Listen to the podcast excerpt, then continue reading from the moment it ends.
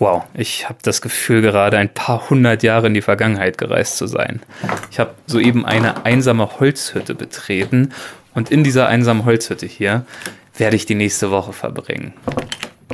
Ohne Internet, ohne Strom, ohne Wasseranschluss, inmitten einer teils sanften und teils schroffen Bilderbuchlandschaft. Und zwar der Landschaft der Südtiroler Dolomiten das wird definitiv eine Reise, die anders ist als alle meine bisherigen Reisen. Und äh, ihr könnt mit dabei sein. Grenzgänger und leidenschaftliche Weltenwanderer nehmen uns mit auf ihre Streifzüge und bieten Einblicke in ferne Orte und faszinierende Kulturen. Mit offenen Augen ins Abenteuer. Das ist der Weltwach-Podcast mit Erik Lorenz.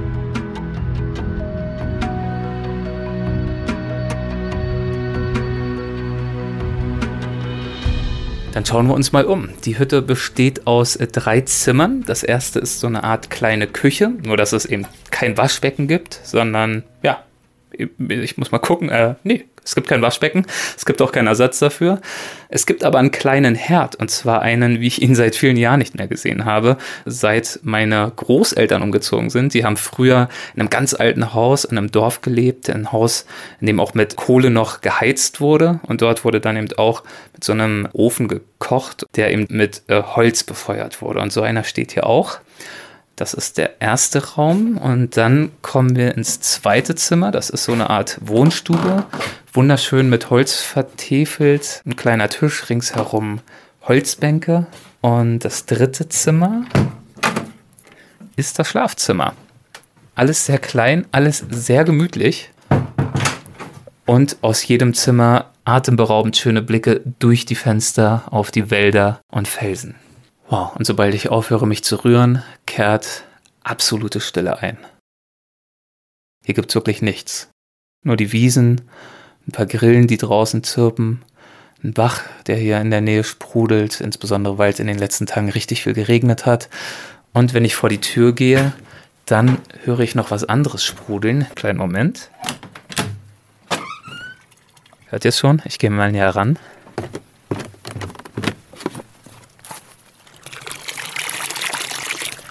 Das, meine lieben Damen und Herren, ist meine eigene, meine private Quelle. Wie cool ist das denn? Ich habe meine eigene Quelle. Die sprudelt hier mitten aus der Bergwiese heraus in einen Holztrog. Und hier darf ich mich waschen, hier darf ich mein Trinkwasser besorgen, hier darf ich das Geschirr spülen. Draußen unter freiem Himmel mit Blick auf die wohl, und ich übertreibe nicht, die wohl monumentalste Bergflanke, die ich je gesehen habe. 900 Meter blanker Fels wachsen aus dem Wald. Und zwar nicht in einer schmalen Stelle, sondern als langgezogene Felswand. Und äh, ich will nicht gleich alle Superlative verbrauchen, die mir für diese Folge zur Verfügung stehen, aber als ich diese Wand vorhin das erste Mal gesehen habe, hat es mir wirklich den Atem verschlagen. Es handelt sich dabei um den Heiligkreuz Kofel, dessen Gipfel an der 3000er Marke kratzt. 1968, das habe ich vorher noch nachgelesen, haben hier Reinhold Arnold und sein Bruder Günther Messner Geschichte geschrieben, als sie mit dem sogenannten Mittelpfeiler eine der damals schwierigsten Kletterrouten überhaupt eröffnet haben. Es hat dann zehn Jahre gedauert, bis es einem anderen Bergsteiger gelungen ist, diese Route zu wiederholen. Und er umging dabei allerdings eine besonders schwierige Schlüsselstelle. Und erst weitere zehn Jahre später, also 1988, vermochten es dann zwei Bergsteiger auf den Spuren der Messners, die komplette Route zu wiederholen, inklusive der Schlüsselstelle. Und diese Felswand geht an ihrem Sockel über in sanft abfallende Wälder und die gehen dann über in hügelige Wiesen und inmitten dieser Wiesen steht meine Hütte. Ich gehe fort von der Quelle, die am Hang liegt, zur zum Tal gerichteten Seite der Hütte und setze mich auf eine der Wiesen, nehme die Eindrücke in mich auf und lasse die Gedanken schweifen. Ich glaube, gelegentlich haben wir wohl alle das Gefühl, wie in einer Achterbahn durch unser eigenes Leben zu rasen und zu rasen und zu rasen und zu rasen. Das kann aufregend sein, das kann auch Spaß machen, macht es in meinem Fall erfreulicherweise zumeist auch, aber nach einer Weile wird es trotzdem anstrengend. Und dann gilt es auszusteigen und mal einen Schritt zurück zu machen. Und genau das habe ich diese Woche vor. Ich steige wieder ein Stück den Hang hinauf, die Wiese hoch hin zur Hütte. An ihrer Wand befindet sich draußen eine Holzbank und ich lasse mich auf ihr nieder und blicke weiter in die Ferne, während die Sonne sich langsam senkt und die Felsen rundum bescheint. Und es regt sich kaum ein Lüftchen. Ich muss sagen, selten hat sich mir eine so imposante Landschaft, und es tut mir leid, weiterhin die Superlative zu bemühen, so eine Landschaft so friedlich gezeigt.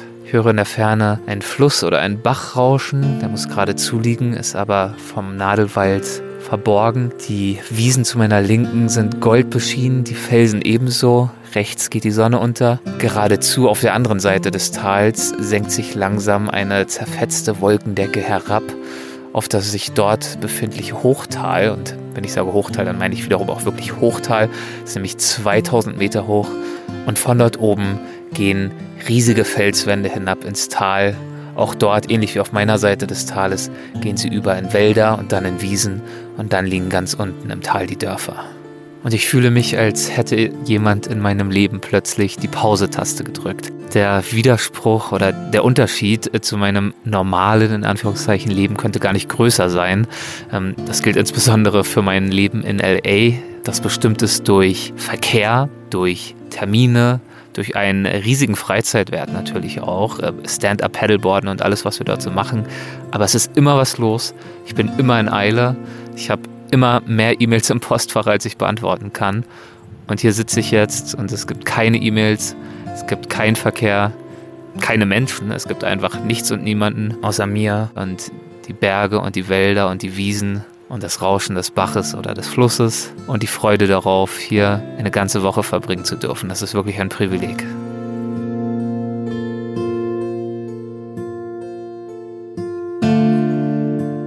Das Licht spendet weiter, die Dämmerung hat längst eingesetzt und ich fülle etwas Wasser in einen Kessel, um mir einen abendlichen Tee zuzubereiten. Ich entzünde ein Holzfeuer, um das Wasser aufzuwärmen und die Gaslampe, um eine kleine Lichtquelle in der Wohnstube zu haben. Draußen versinkt die Welt derweil langsam in Dunkelheit. Der nächste Morgen ist angebrochen. Die Welt liegt immer noch genauso still da wie gestern Abend. Es ist 6 Uhr morgens. Es ist auch schon hell draußen, aber einen richtigen Sonnenaufgang gibt's nicht. Der Mond steht sogar noch richtig hoch am Berg. Und ich mache mir erstmal einen Kaffee, schön aus Quellwasser mit dem alten Dampfkessel, schneide mir ein paar Brote auf und versuche wach zu werden. Habe mir auch schon einmal heftig den Kopf gestoßen an den niedrigen Türrahmen und äh, warte auf meinen Besuch, denn ich weiß, mit der beschaulichen Ruhe meines Einsiedlerlebens äh, wird es gleich vorerst vorbei sein. Hallo Simon. Hallo. Guten Morgen. Schön, dass du da bist. Komm rein. Dankeschön.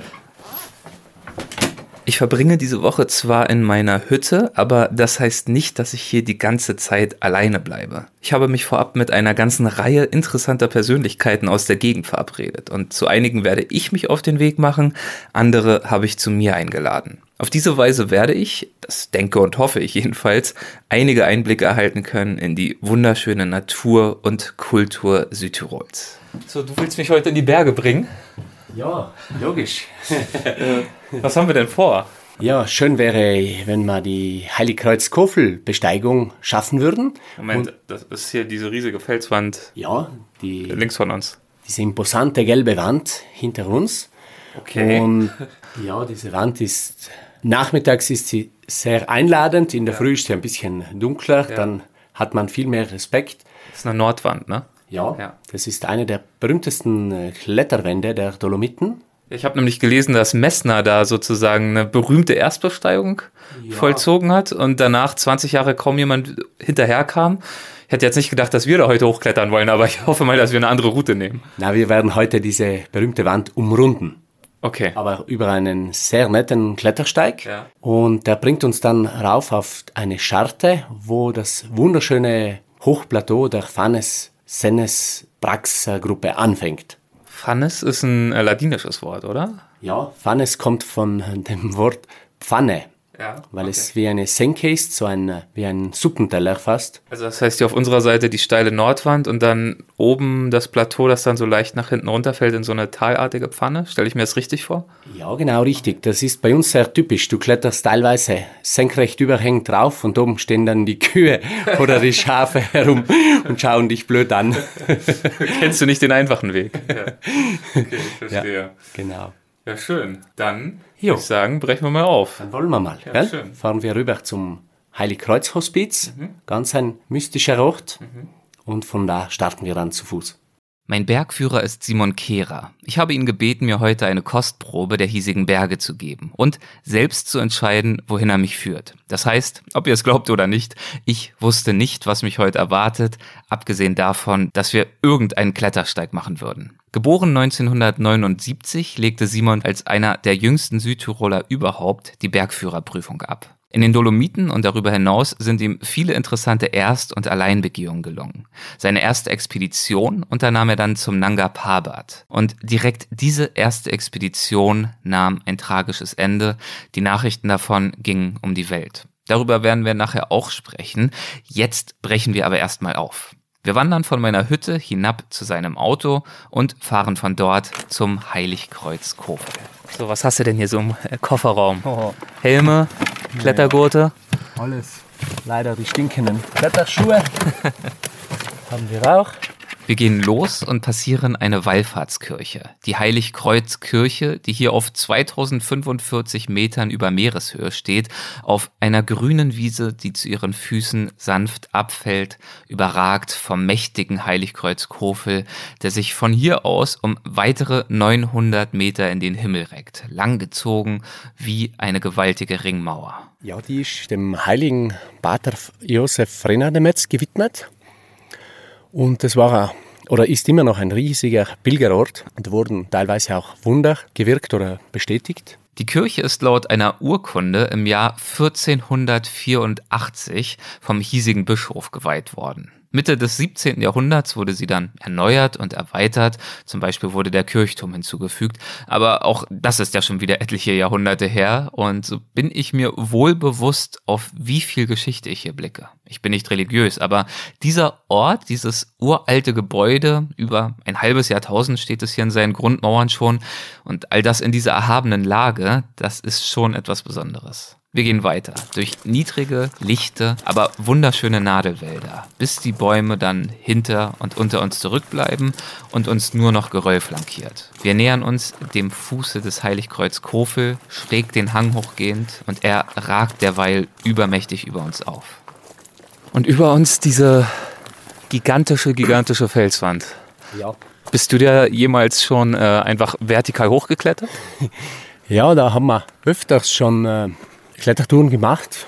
Schon in jungen Jahren waren wir extrem fasziniert von dieser Wand. Ja. Man muss auch sagen, das ist unsere Symbolwand vom Gardertal.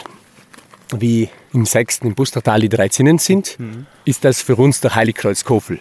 Ich denke, auch momentan, trotz Lift und Hütte hier, ist das sicher noch einer der wildesten Gebiete so vom, vom Klettern. Da gibt es, ich glaube, drei berühmte Kletterrouten vom Reinhold Messner. Die berühmteste ist, siehst du da, sieht man drei Pfeiler. Der linke, Ja. wo das Kreuz oben ist, das ist der Livanos-Pfeiler, den war ich am Dienstag. Da warst du gerade erst. Ja, ja. Wow. Wie lange, wie lange hast du gebraucht, um da hochzukommen? Ja, vom Einstieg ganz hoch, ja, schon sieben, sieben Stunden. Dann ist der Mittelpfeiler, da gibt es eben diese berühmte Kletterroute vom Reinhold. Er behauptet, dass das seine schwierigste Kletterroute seiner Karriere war, technisch. Ja. Hast du es jemals probiert? Ja, wir haben sie auch mal gemacht. Auch geschafft? Nein, uns fehlen die letzten zwei Seilen. Da kam eine Handvoll Schauer daher. Da haben wir gesagt, jetzt flüchten wir schnell rechts raus und sind über ein, eine Tour raufgeflüchtet, die heißt Gablona. Und dann ist eben der rechte Pfeiler. Und dann kommt diese schöne graue Wand da rechts. Siehst du die? Ja. Da gibt es eben die andere berühmte Kletterroute vom Reinhold, die Große Mauer heißt die. Das war seine erste Route hier auf dem Berg. Weil der Berg hatte früher einen, einen Mythos. Die Leute haben gesagt, na, da kann man nicht klettern, das ist viel zu brüchig. Aber die Tour vom Reinhold, die Große Mauer, ist sicher die beliebteste Tour hier in der Wand. Die ist richtig schön. Ist auch echt schön, hier zu sein und jetzt mal einige Routen zu sehen, der Bergsteiger, mit denen ich schon des Öfteren auch für einen Podcast gesprochen habe. Du hast mir auch auf der Fahrt hierher schon gezeigt.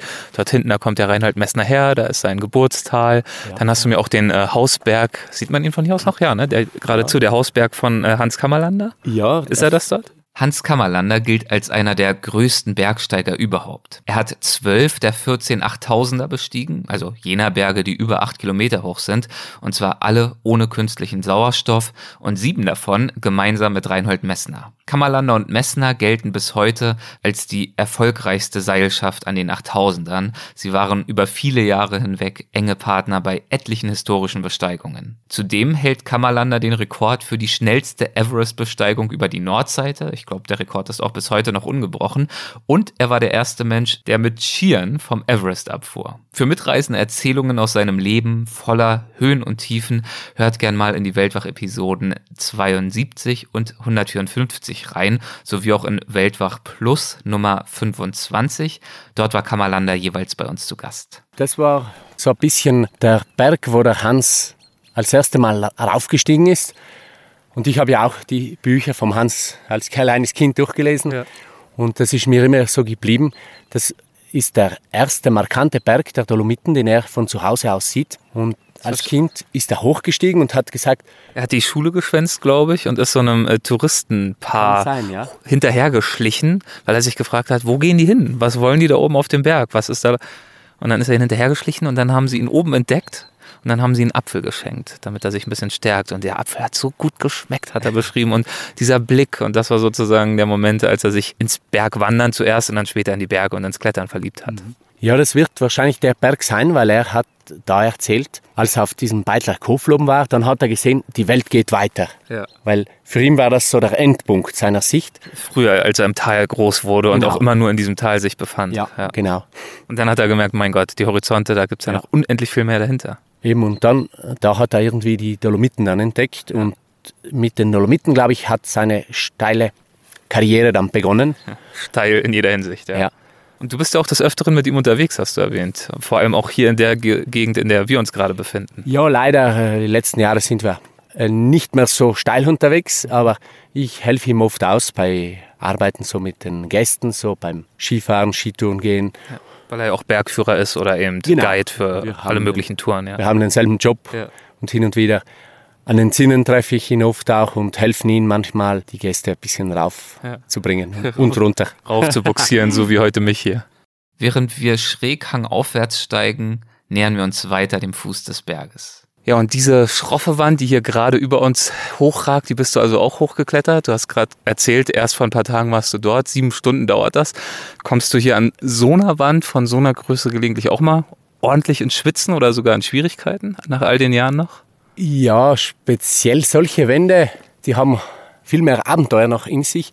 Die Absicherung ist noch sehr abenteuerlich. Mhm. Diese Türen sind teilweise noch mit Holzkeile abgesichert. Das sind noch die originalen Holzkeile der 60er Jahre circa oder 50er Jahre. Und darauf verlässt du dich dann? Ja, teilweise musst du dich noch an denen einhängen, weil man andere Sachen nicht reinbringt. Aber es gibt schon diese Spezialgeräte, die einen netten Namen haben, die Friends. Mhm. Die kann man integrieren und die sind dann schon um einiges verlässlicher. Aber trotzdem kletterst du da oben und der Fels ist teilweise noch ein bisschen splittrig und oft kletterst du da dann an deiner Grenze und unten hörst du plötzlich diese Leute, die die Wallfahrten und die Prozessionen machen. Hier die, die Kirche, beten, die wir gerade passiert ja, haben. Ja, genau, die kommen zur Kirche rauf und beten da Ave Maria, piena di grazia, jetzt auf Italienisch und zum Schluss kommt immer dieses Wort Amen und du oben, oh, oh, das ist jetzt das Ende. Die beten schon für dich. Die, dir kommt vor, die beten für dich. Wir sind am Einstieg des Klettersteiges, haben schon ordentlich Höhenmeter gemacht und legen jetzt unsere Ausrüstung an. Und das führt natürlich für mich zu der Frage, welche Hinweise hast du noch für mich? Was soll ich tun und beachten, um hier gesund und sicher und fröhlich vom Berg wieder wegzukommen? Natürlich, unsere Empfehlung ist immer, einen Klettergurt mitzuhaben, ein äh, geprüftes, genormtes Klettersteigset, ein Helm und... Und einen Simon. Ja, nicht immer.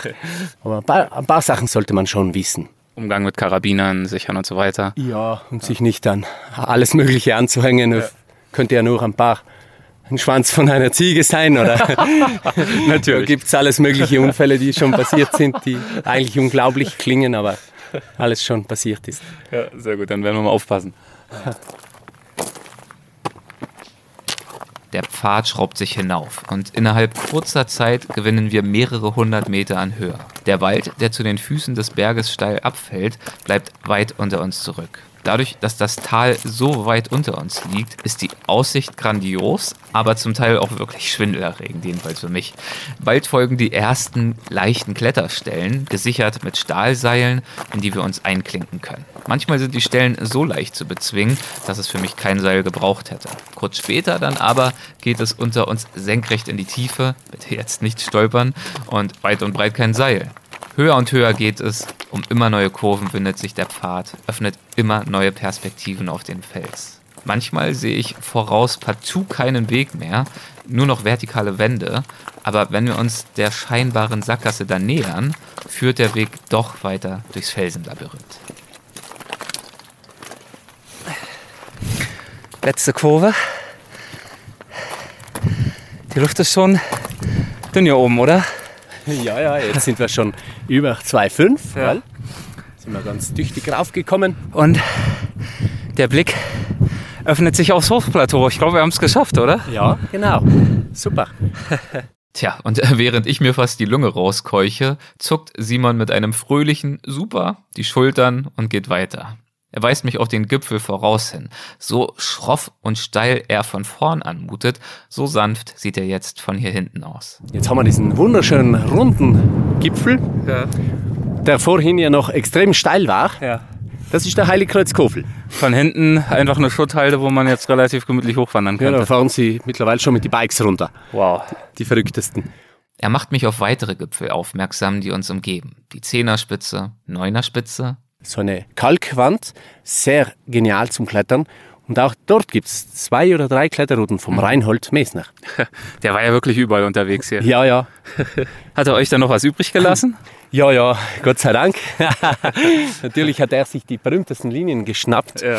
Der Sack. Aber du hast ja auch ein paar gute Erstbegehungen gemacht. Ja, ja, mittlerweile. Werde ich dich nachher natürlich noch nachfragen. Jetzt, wenn wir ein bisschen weiter rüber gehen, Ja. Kann man sogar bis zu den drei Zinnen sehen, was unglaublich schön ist. Wir setzen unseren Weg fort, nun in einer komplett anderen Landschaft. Kraxelten wir gerade noch in steilen, gelb-weißen Felsen, gehen wir jetzt über ein imposantes, graues Hochplateau, übersät mit karstigen Felsplatten. So, und hier vor uns äh, hoppelt ein kleines Murmeltier über den Felsen, nicht wahr? ja, ganz ein junges auch noch. Ich habe mich Ah, schau, da unten ist es wieder. Ah ja. Ist neugierig. Die Jungen haben keine Angst. Bewegt sich ein bisschen wie ein Erdhörnchen, oder? Wie es sich dann immer so aufrichtet, wenn es kurz stehen bleibt. Ja, ja.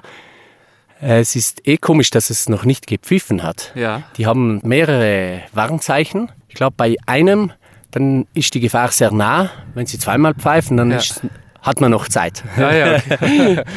Gut zu wissen. Ich war vor einem Jahr noch äh, mit meiner bekannten Lydia Möcklinghoff hier in den Dolomiten unterwegs und in Südtirol insgesamt. Und äh, sie ist Tropenökologin und war ständig auf der Suche nach Murmeltieren.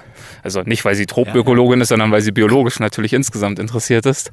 Und ich habe mich immer über sie lustig gemacht, weil ich es gar nicht für möglich hielt, dass- die hier einfach so rumlaufen. Aber siehe da, es gibt sie doch. Die leben oft in den steilsten Wänden, Ja. wo man denkt, was machen die hier oben oder die kommen ja nie runter. Die wollen ja nie runter. Die leben so in Familien und ihren Löcher. Und das ist unglaublich, was die für eine Buddelkraft haben. Die haben die ganz starke Krallen, die treten oder schieben so Steine raus, die sind größer wie ein, ja, fast wie eine Melone fast. Ja, und wir gehen jetzt hier gerade über das Hochplateau. Wunderschöne graue Felsplatten verteilen sich und in die Ferne, also sozusagen die Rückseite der Wand, die wir gerade äh, bestiegen oder an der wir vorbeigestiegen sind, wenn wir ehrlich sind, senkt sich eben dieses Hochplateau sanft ab und geht über ein nahezu endloses Felslabyrinth. Auf der anderen Seite gehen sie dann wieder schroff nach oben. Ja, und links und rechts von uns ziehen jetzt, also wir stehen ja auf so einem Untergipfel oder Vorgipfel, wie es hier heißt. Komm mal mit, Oder gehen wir kurz raus. davor sind wir und äh, links und rechts ziehen, äh, ziehen schon die äh, Wolken hoch. Ziemlich schnell schwebenden Nebelbändern. Das sieht echt äh, spektakulär aus. Ja, diese Nebel bewegen sich in extremer Geschwindigkeit, die Ja. sind extrem toll zu sehen.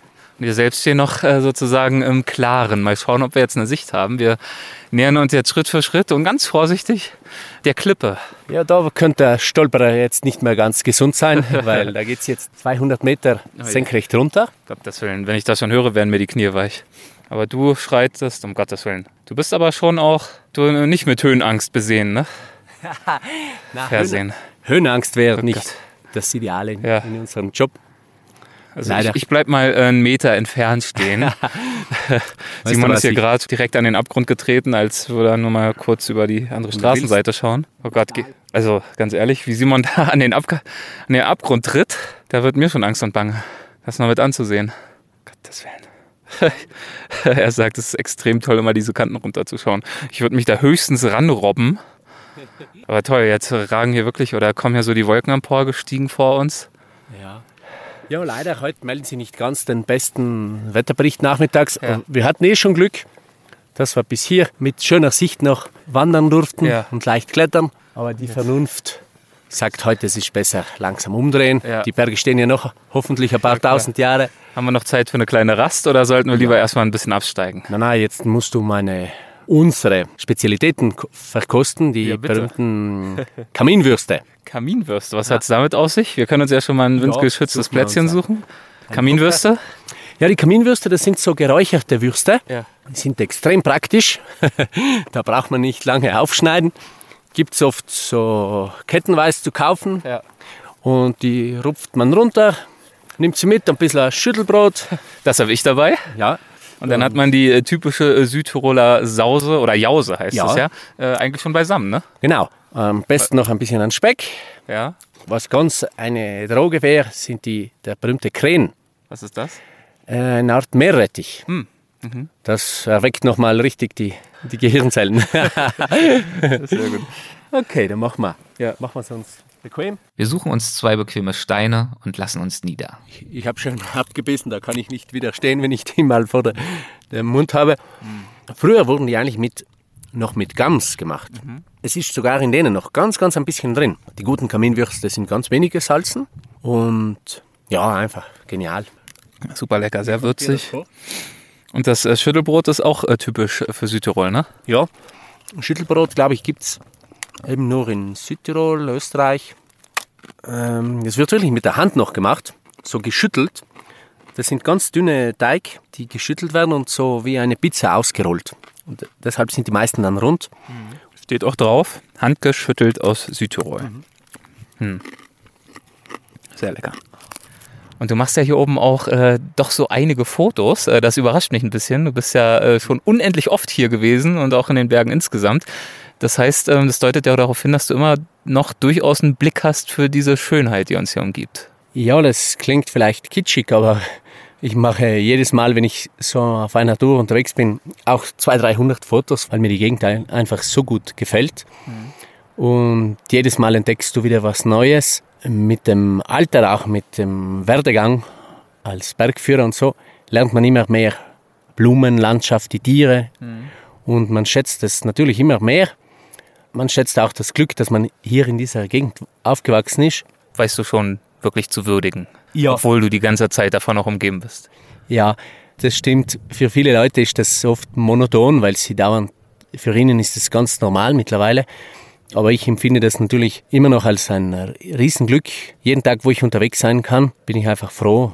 Und ich bin selber froh, dass, dass ich immer noch diese Schönheiten sehen kann und das für mich von Tag zu Tag einfach aufregend ist und, und die Freude, die ich dabei habe, das ist schon viel wert. Teilst du diese Freude am liebsten mit ähm, Gästen wie mir oder anderen Gästen oder bist du auch äh, sehr gerne allein in den Bergen unterwegs? Ah Ja, Kannst ruhig ehrlich sein. Ja, ja. Ja, mittlerweile habe ich nicht mehr so viel die, die Zeit wie früher, aber früher war ich viel allein unterwegs, Solotouren, Klettern und so. Einfach am Spaß der Bewegung, vom Adrenalin und einfach abzuschalten vom täglichen, alltäglichen Stress. Aber eben, diese Zeit fehlt mir immer mehr. Ich habe halt auch zwei Kinder und eine Frau natürlich. und Und im Sommer einfach viele, viele Aufträge. ja, bei uns ist die Sommersaison relativ kurz und die muss man halt schauen, ein bisschen abzufangen. Aber dann gönnen wir uns einfach die Zeit später im Oktober, November. Und wie es oft die letzten Jahre war, kannst du im November noch fast im T-Shirt südseitig klettern. Was will man mehr? Wenn du dort oben in den Felswänden unterwegs bist und dich wirklich herausforderst, manchmal ja auch wirklich ans Limit gehst, was gibt dir das? Warum machst du das schon so viele Jahre und immer noch so gern? ja. ja, das ist schon schwierig zu erklären. Ja. Eine schwierige Tour zu klettern oder noch besser selber eine Tour erst zu begehen, das ist einfach so eine riesige Genugtuung. Ich habe die letzten Jahre eigentlich einige Erstbegehungen gemacht, die habe ich auch nicht publiziert. Die mache ich einfach nur, weil es für mich ist. Und das ist wie ein neues Projekt, ein, wie für einen Künstler etwas zu schaffen. Mhm. Diese Route ist nachher, die wird in Ewigkeit da bleiben. Das ist ja, was Messner als gelebte Kunstwerke gerne bezeichnet, wenn er seine imaginären Linien in die Felswände zeichnet und schaut, wo er da vielleicht mal hochklettern könnte. Ja, das ist ein, ein guter Vergleich. Mhm. Eben auch bei diesen Erstbegehungen und bei diesen Linien, da braucht es eine, eine riesige Vorbereitung. Man muss mit dem Fernglas, eben heutzutage mit den Kameras, mit den großen Objektiven, deshalb mache ich ja so viele Fotos. Schon mal scouten, wo es noch hochgehen könnte. Ja, ja und abends dann am Bildschirm. Ich habe sogar eine Kartei, Projekte, mhm. Fels, Projekte Eis, Projekte Ski. Und wenn ich dann mal irgendwann wieder mal eine Lücke habe in meinem Job, dann klicke mhm. ich auf die, weil oft fällt dir das gar nicht mehr sofort ein, ja, wo und was man machen kann. Gibt es jemals in diesen Wänden Situationen, wenn du nicht so richtig weiterkommst oder es gefährlich wird, weil ein Unwetter aufzieht, wo du dir denkst, meine Güte, ist man nicht irgendwie auch bescheuert, dass man sich solchen Gefahren aussetzt, immer und immer wieder? Ja, das habe ich mir schon öfters selber gesagt, speziell in jungen Jahren, nie wieder. Ich, ich höre auf, wenn ich das heute überlebe, das Gewitter hauptsächlich, dann höre ich auf. Mhm. Und dann natürlich geht es gut und man vergisst halt gewisse Sachen, will man vergessen oder vergisst man schnell. Ja. Du hast schon recht, aber ich, wenn ich meinen Werdegang schaue oder meine Karriere, am meisten riskiert natürlich hat man als Junger, hm. wo du noch keine Ahnung hattest. Du hast dich auf den Fels konzentriert, auf den Berg. Hingegen hinter dir hat sich ein gewaltiges Gewitter aufgebaut und du hast das im letzten Moment gesehen und da hängst du halt schon drin. Wie bist du aufs Bergsteigen gestoßen? Warum hast du damit angefangen? Ja, eigentlich. Mein Vater war schon Bergführer mhm. und der hat mich zum Klettern gebracht mit fünf Jahren, fünf, sechs Jahren. Aber leider ist er ganz jung gestorben in einem Lawinenunglück mit 31 Jahren auf dem Hausberg. Und dann natürlich wollte meine Mutter nichts mehr wissen vom Bergsteigen. Ich eigentlich auch nicht mehr bis 13, 14 Jahre und wurde eigentlich ein recht ein fauler Socke, hm. bis mich dann mein Onkel mitgenommen hat zum Skitouren gehen. Mhm. Und ich habe eigentlich meine Karriere als Skitourengeher begonnen und bin halt schön langsam in jeden Bereich reingerutscht und mhm. komme nicht mehr raus. Dann irgendwann Feuer gefangen. Und du hast ja dann erstmal eine Tischlerkarriere gemacht und bist dann ja aber umgeschwenkt auf Bergführer. Es ging einfach nicht mehr die Tischlerkarriere mit Bergsteigen kombinieren, weil ich, ich ging einfach vor der Arbeit auf den Berg, nach der Arbeit abends und am Wochenende und es war einfach zu viel hm. Sucht dahinter. Ja. Es ging nicht mehr, das zu kombinieren. War das eine leichte Entscheidung oder ging damit auch Existenzängste einher, ob du es überhaupt schaffen würdest als Bergführer? Ja, am Anfang hat man da schon ein bisschen Existenzüberlegungen, äh, aber ich war da noch nicht verheiratet, keine Kinder, nichts und habe da auch dann einige Expeditionen gemacht bisschen hat mir mein Chef leid getan. Ich war der einzige Angestellte, der einzige und der Beste natürlich. Und auch der Schlechteste. Auch der Schlechteste manchmal. Aber ja, es war nicht so eine leichte Entscheidung, weil wir sind hier mhm. in Südtirol noch so aufgewachsen, dass wir immer nur das Ding im Kopf haben. Arbeiten, arbeiten, arbeiten.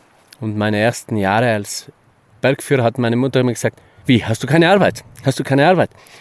was ja bei uns in unserem Job oft so ist, du hast mal vielleicht drei, vier Tage oder auch mal länger schlecht Wetter, da geht einfach nichts. Mhm. Das bringt nichts. Und da bist du halt zu Hause und sie hat das nicht verstanden, dass ich da nichts getan habe. Und ich habe gesagt, ja, um diesen Job gut auszuführen, musst du auch mal deine Rasttage einplanen oder einzwingen. Mhm. Obwohl richtige Rasttage sind das nie, da gehst du halt trainieren für dich selber in einem Mhm. Klettergarten oder joggen oder sonst was. Und hast dich dann offenbar durchgebissen und genügend etabliert, dass es dann schlussendlich aber funktioniert hat. Ja, ja, eben. so mit den Jahren, das sind einfach schöne Arbeiten, die wir da machen. Nicht Zum. Beispiel ja ein äh, geliebter Kunde bei dir, auch äh, Frank-Walter Steinmeier. Auch Ja, des Öfteren schon bei dir gewesen. Auch öfters schon mit uns, Ja. auch mit mir, ja. Ganz ein lieber Kerl, muss ich schon sagen. Äh, würde man gar nicht denken, dass der so in den Bergen unterwegs ist und ja nicht nur wandern, wie du erzählt hast, sondern wirklich auch im Fels. Ja, der Frank, der klettert auch. Der war schon auf allen drei Zinnen, auf dem, auf dem Marmolata, auf dem Piz Balü, auf dem Rosengarten. Und so toll, was ich so toll finde bei ihm, dass er diese Leidenschaft, man erkennt sie ihm richtig im Gesicht, im Ausdruck, schon toll. Und dass er da abschalten kann, weil er hat schon doch ein bisschen eine Verantwortung hinter sich. Genug geplaudert. Die Wolken werden dichter und düsterer. Es ist höchste Zeit, den Rückweg anzutreten. Wir folgen dem gleichen Pfad bzw. Klettersteig, auf dem wir auch hinaufgekommen sind. Ein paar Stunden später kommen wir wieder bei meiner Hütte an. Reinspaziert. Wir lassen uns zu einem kühlen Blonden in meiner Stube nieder. Das ist aus eine kleine Bierbrauerei in Bozen, wenn ich mich nicht täusche. und unterhalten uns weiter über die Berge und das Bergsteigen und Simons Perspektive auf beides. So, da sind wir also wieder in meiner kleinen gemütlichen Hütte, haben es uns gemütlich gemacht, haben auch äh, schon uns einen kleinen Schluck genehmigt. Na, wir haben uns heute gut geschlagen, gell? Als Gewitter kam, saßen wir beim Kaiserschmarrn. Das musst du auch jetzt nicht verraten, aber ja gut, ja. Es endet immer, also so wie es eigentlich immer endet, so eine Tour, ne? Mit Kaiserschmarrn. Im Großen und Ganzen war es perfekt. Natürlich haben wir ein bisschen Zeit vergeudet, weil wir dauernd ein bisschen gequatscht haben über dies und das andere, aber das war ja schon eingeplant und du hast das richtig gut gemacht, muss schon sagen. So, jetzt kommt nämlich der wichtige Punkt hier. Ist ja logisch. Ich bin jeden Tag in diesem Gelände unterwegs und man kann sich natürlich da nicht vergleichen. Ich habe gesehen, konditionell war das für dich eigentlich ein Kinderspiel. Das spürt man. Und wenn ich höre, ah, der, mit Nerik kann man dauernd sprechen, der hat Luft genug, der hat Atem genug. Das ist einfach ein Zeichen, dass du das locker drauf hast, dass man auch was Längeres oder noch ein bisschen ein Tempo zulegen kann. Aber wir wollten das ja nicht, wir wollten ja einen gemütlichen Tag verbringen. Ich bin froh, dass er gemütlich geworden ist, denn als du mir heute früh offenbart hast, wo es hingeht, nämlich zu dieser respekteinflößenden Wand, auf die ich hier gestern Abend schon so ehrfurchtsvoll gestarrt habe, da dachte ich erst, das könnte ungemütlich werden. Aber es ging. Ja, das ist oft das Schöne eben in den Dolomiten, dass du hast diese steile, imposante Wand und bis zum Schluss geht der Weg, der schlängelt sich da irgendwie durch den Berg durch und du kommst dann oben rauf und schaust von oben runter und denkst, da, unglaublich eigentlich nicht. Ja, und wie, bin ich hier überhaupt hochgekommen? Genau. Und wenn du dann, äh, was einen auch dann stolz macht, abends oder irgendwann mal erzählst du deinen Kindern oder deiner Frau, auf den Gipfel war ich da oben. Die schauen alle auf, wie, da oben warst du.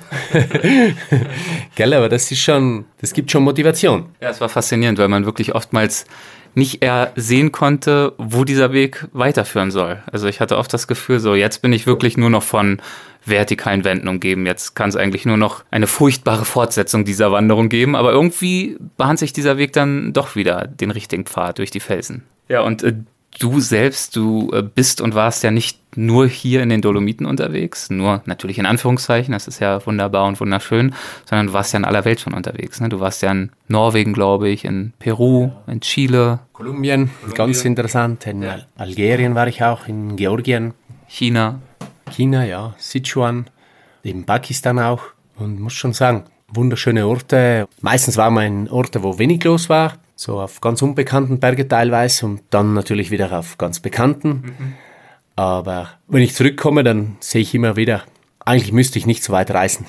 Wenn du von bekannten Bergen sprichst, da kommt mir natürlich auch ein sehr bekannter Berg in den Sinn, zu dem du auch aufgebrochen bist vor einigen Jahren, nämlich der Nanga Parbat. Und das ist ja auch ähm, für Reinhold Messner zum Beispiel ein sehr wichtiger Berg, sein Schicksalsberg, wie er ihn ja selber nennt. Dort hat er seinen Bruder verloren.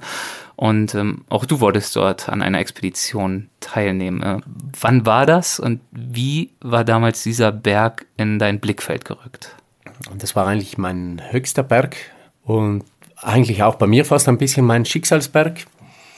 Ich war da im Jahr 2008 mit zwei Kollegen Diese zwei Kollegen planten gemeinsam mit anderen Bergsteigern eine Expedition auf einen ganz anderen Berg, den Gashar-Brumm an der chinesisch-pakistanischen Grenze. Dort wurden jedoch aufgrund der instabilen politischen Situation vorübergehend die Grenzen blockiert. Die anderen Bergsteiger sprangen ab, aber die beiden Kollegen schwenkten spontan um und nahmen den Nanga Parbat ins Visier. Der schwebt ihnen schon lange als Ziel vor. Sie hatten sogar etwa fünf Jahre früher mit Simon über dessen Gipfel gesprochen, damals war Simon noch in der Bergführerausbildung, und eine Expedition erwogen, zu der es bisher dann aber nicht gekommen war. Nun entschieden die zwei also, wir gehen auf Nanga Parbat. Dann im letzten Moment sagt der andere Kollege zum anderen, aber wir können doch nicht zu zweit gehen. Das ist eine riesige Wand, die wollten was Neues machen. Fragen wir doch noch jemand. Ja, und ihnen ist sofort mein Name eingefallen und die haben angerufen, du Simon, möchtest du mit auf den Nanga? Ja, logisch. Dann würde ich ist dir die Entscheidung wirklich da so leicht gefallen? Ja, eigentlich schon. Ist ja schon eine große Herausforderung, diese Wand. Also erzähl vielleicht mal zu der Wand ein wenig. Was war da der Plan und wie anspruchsvoll hast du dir das vorgestellt? Die hatten einfach die Idee, äh, den Nanga Parbat zu machen, nicht über Normalweg. Das war mein Freund eben, der Karl, das war der Abenteurer schlechthin. Karl und der Kircher. Ja. Guter Freund aus dem Grönachtal. Dann habe ich gesagt, ja, wann würdet ihr starten? Ja, in einer Woche. Dann sage ich, oh, in einer Woche. Jetzt muss man schon einen Moment, einen Tag mindestens eine Überlegungszeit geben. Ich hatte halt doch die Freundin und hatte schon viele Tage als Bergführer vergeben überlegt und hin und her und meine Frau dann sofort, so eine Chance kriegst du vielleicht nie wieder. Geh doch mit, die hat mich am meisten motiviert von allen und, und im selben Moment fühlte ich mich aber auch nicht vorbereitet, konditionell. Mhm. Die Bergführersaison war schon da, da gehst du nicht mehr in den langen Schritten und du bist nicht mehr so fit. Du gehst nicht mehr an dein eigenes Limit, sondern genau. achtest natürlich mehr auf deine Gäste. Ja. Und das erste, sofort runter in den Keller, einen Rucksack und alles rein, was ich fand um einen schweren Rucksack zum Trainieren und dann bin ich gerade hoch über den Wald hoch. Wieder runter, habe den Rucksack abgestellt, dachte, scheiße, ob das schon mein, meins ist. Bin halt dann zwei, drei Mal mit diesem schweren Rucksack trainieren gegangen. Und ich hab's, einen Tag habe ich den Rucksack mitten im Keller stehen lassen. Das hat meine Mutter gestört. Die wollte den wegstellen, den hat, nicht weggekriegt. Der wog so schnell geschätzt 40 Kilo. Um Gottes Willen, ja. Aber logisch, das war jetzt fast nicht mehr möglich, auf die Tour hinzutrainieren. Ja, aber das klingt ja dann schon so, als wärst du doch gar nicht so schlecht in Form gewesen, wenn du den zumindest den Wald noch irgendwie hochgewuchtet bekommen hast. Nein, nein, ich war eigentlich, ich war schon immer konditionell sehr stark. Mich haben sie eigentlich immer Duracell genannt. Und so sind wir rüber gestartet.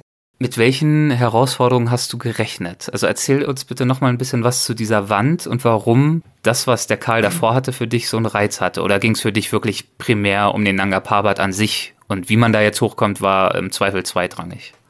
Das war eigentlich schon mein Traum, wenn ich mal darüber gehe, dass ich nicht nur den stinknormalen Normalweg hochlatsche. Die Idee war schon da, was Neues zu machen, was ohne Sherpas, ohne Fixseile, ohne Sauerstoff. Ihr kühner Plan war, über eine Erstbesteigung der berüchtigten Rakjot-Wand bis hinauf auf den 8125 Meter hohen Gipfel zu gelangen. Zur Akklimatisierung, also um sich an die dünne Höhenluft zu gewöhnen, bestiegen sie zunächst zwei andere Berge, beide weit über 6000 Meter hoch. Das Sagen hatte Karl Unterkircher, der die Idee zur gesamten Unternehmung gehabt hatte. Karl Unterkircher, den hatte ich damals kennengelernt. Ich glaube, eine meiner ersten Touren war mit ihm hier in, wo wir heute waren. Vielleicht 200 Meter weiter drüben, so eine Rinne, die sind wir damals gemeinsam gegangen. Und dann nochmal hier eine. Ich bin mit ihm, damals, ich war ganz jung noch, er war mein Lehrer, der war wirklich die Ruhe in sich. Er hatte eben das Glück gehabt, dass er den K2 und den Everest besteigen konnte, damals schon. Und er war eigentlich der Einzige, der beide 8000er innerhalb von, ich weiß nicht mehr, ich glaube in 36 Tagen hat er sie beide gemacht. Und beide ohne Sauerstoff. Und dann war er nochmal mit dem Hans Kammerlander unterwegs am Yasemba ich glaube, da hatte mir der Hans Kammerlander auch von erzählt. Hans Kammerlander hatte den Jasemba insgesamt dreimal in Angriff genommen. Die ersten zwei Versuche scheiterten, teils auf dramatische Weise, wie er uns im Podcast erzählt hat. Und der dritte, gemeinsam mit Karl Unterkircher, der glückte dann. Der Karl war dann nochmal am Gascherbrumm 2 unterwegs. Auch ganz eine schwierige Wand. Die Wand haben viele Alpinisten auch probiert. Und nur er und noch einer haben sie dann geschafft. Sein Markenzeichen war die Ruhe. So im Basecamp und so, alle anderen immer nervös und raus und haben herumgeschaut. Der Karl hat, konnte bis 9, 10 Uhr schlafen, schön mit der Ruhe. Ah, schlecht Wetter, no problem. Und, und ich glaube, seine Stärke lag gerade darin, diese Ruhe auszunutzen. Ja. Und ich glaube, einiges an Ruhe brauchtet ihr ja auch, als ihr euch dann bereit gemacht habt für den Nanga Parbat, als ihr zu seinen Füßen euch befunden habt und auf den richtigen Moment gewartet habt. Das hat ja auch eine Weile gedauert, bis der dann endlich gekommen war. Eben, wir waren drüben, haben uns einmal akklimatisiert bei zwei 6000er da. Dann hatten wir Gott sei Dank auch mal schlecht Wetter. Dann haben wir wirklich einmal 10, 12 Tage Ruhepause gehabt. Und dann ging es los in diese Wand. Wir waren schon alle drei ziemlich aufgeregt und hatten viel Respekt, weil wir haben diese Wand jetzt fast einen Monat immer oberhalb von unseren Köpfen und haben sie dauernd beobachtet und studiert. Wie sieht die aus? Wie groß ist die? Die ist riesengroß. Das ist eine Wand, das war, glaube ich, vom Nanga Parbat die letzte Wand, die noch nicht bestiegen war. Die sogenannte Rakiot-Wand. Die ist 3300 Meter hoch. Eine einzige Wand? Eine einzige Wand, ja. Es ist wie vom heutigen Gipfel bis 500 Meter runter, Meeresspiegel. Ja, die Wand ist riesengroß und ganz viel Eis bedeckt. Und deshalb, das war eher die Gefahr. Alle paar Tage sind riesige Eislawinen runtergeschossen, teilweise eben sogar bei unserer Linie vorbei, die wir geplant hatten. Einmal waren wir genau mit die Schier unter der Wand, als die Lawine von oben daher geschossen kam. Aber wir waren schon ein bisschen weiter weg. Da haben wir mal gefilmt, gefilmt. Die hat ja drei, vier Minuten gebraucht, bis die Lawine ganz unten ankam. So lang ist diese Wand. Und da waren wir schon relativ ehrfürchtig, da hochzusteigen. Ich glaube, jetzt würde ich da in so eine Wand eh nicht mehr reinsteigen. Das ist eher eine Kamikaze-Route geworden damals. Oder Kamikaze kann man auch nicht sagen. Eine Tour halt mit sehr viel Risiko verbunden. Und heute würdest du sie nicht machen, weil du Familie hast, weil du einfach nicht mehr so sehr ans Limit gehen möchtest? Ja, ich denke auch ein bisschen reifer, ein bisschen weniger risikofreudig, ja. Natürlich, die Kinder spielen sicher auch eine Rolle, die Frau, aber bis zum Schluss musst du halt trotzdem immer noch denken, dass dein Leben ist. und es ist sicher schwer und hässlich für die Kinder, ohne einen Vater aufzuwachsen, aber ich denke, als erstes musst du schon einmal für dich selber denken, weil sogar der Reinhold hat nachher gemeint, dass wir uns nur getraut haben, in diese Wand einzusteigen oder während wir drüben waren, hat gemeint, er hat ja die Wand selber oft angesehen und hat halt gemerkt, wie gefährlich die ist. Er wäre halt früher nicht eingestiegen. So in etwa hat er mir das einmal erzählt, ja. Fast zwei Wochen betrachtete das Trio ehrfürchtig die Wand, auf besseres Wetter wartend. In einem Gutwetterfenster von, so die Prognose, fünf bis sechs Tagen stiegen sie in die Wand. Wie fühlt sich das dann an, aufzubrechen und äh, tatsächlich die Finger an die Wand zu legen, an den Fels, in dem Wissen, so, jetzt zählt's von hier 3000 Meter nach oben? Ja, der Aufbruch ist schon schwer, gell? Was eigentlich schwer ist, die Rucksäcke. Die wogen circa 20 Kilo, weil wir hatten alles selber mit. Wir hatten hier sogar die Skier mit. Und der Rucksack wog halt so im Durchschnitt zwischen 15 und 20 Kilo. Ich will mich da nicht so festlegen. Zelt, 3-4 Kilo Essen pro Kopf. Gas, und das Gefühl war aber ganz gut. Wir sind da losgestartet. Wir hatten so, so richtig einen äh, griffigen Schnee, Eis. Da kam man relativ schnell, zügig dahin. Und das war eigentlich moralisch sehr gut. Und dann habt ihr begonnen zu klettern. Ja, die Wand startet so circa bei 4200. So ganz genau weiß ich die Höhen auch nicht mehr. Das ist sofort so steiles Eis-Schneegelände so 60 Grad steil, aber wir hatten ja super Geräte dabei und da kam man dann relativ schnell voran. Wir hatten schon so Kompromisse, wir haben gesagt, da muss man seilfrei gehen, das muss jeder drauf haben, sonst bringt es eh nichts. Seilfrei gehen heißt nicht gesichert sein für eine Weile an der Wand? Seil ruht sich im Rucksack aus. Nur in den schwier richtig schwierigen Stellen wird dann angeseilt und ja. gesichert. Ja. Trotz diesem hohen Gewicht waren wir eigentlich sehr leicht unterwegs. Wir hatten ja nur leichten Klettergurt, ein Haken, ein, zwei Karabiner pro Kopf. Das war die ganze Ausrüstung. Natürlich Steigeisen, Pickel, aber... Das heißt, ihr schleppt da 15 bis 20 Kilo mit, aber an der Sicherung, da habt ihr dann gespart. Ja, jetzt habe ich ganz vergessen, eine Eisschraube pro Kopf hatten wir auch noch. Das ist was anderes. Ja, okay. Vielleicht haben wir die Wand sogar ein bisschen unterschätzt. Die war eigentlich schon, die hat ein paar Steilstufen drin, Felsgelände, teilweise senkrecht. Gott sei Dank einmal, da waren wir richtig im senkrechten, fast überhängenden Gelände drin und da schoss die, eine Lawine über uns drüber. Äh, nicht sympathisch. Der, genau in dem Moment war der Karl im Vorstieg. Wir waren beide unten und Kollege, wow, jetzt ist kalt, jetzt wechselt er mal die Handschuhe. Ich habe so ein bisschen den Rucksack gehalten, raus. In dem Moment kommt die Lawine und durch den Schock hat er zwei Paar Handschuhe verloren, der Kollege. Hat, wir hatten drei Paar Handschuhe pro Kopf mit. Das war dann schon ein Problem, gell? In den Höhen da nur mehr ein paar dünne Handschuhe. Musstet also ein bisschen teilen. Ja, ich habe ihm dann meine Daunenhandschuhe gegeben. Ich hatte ja noch meine Wollhandschuhe.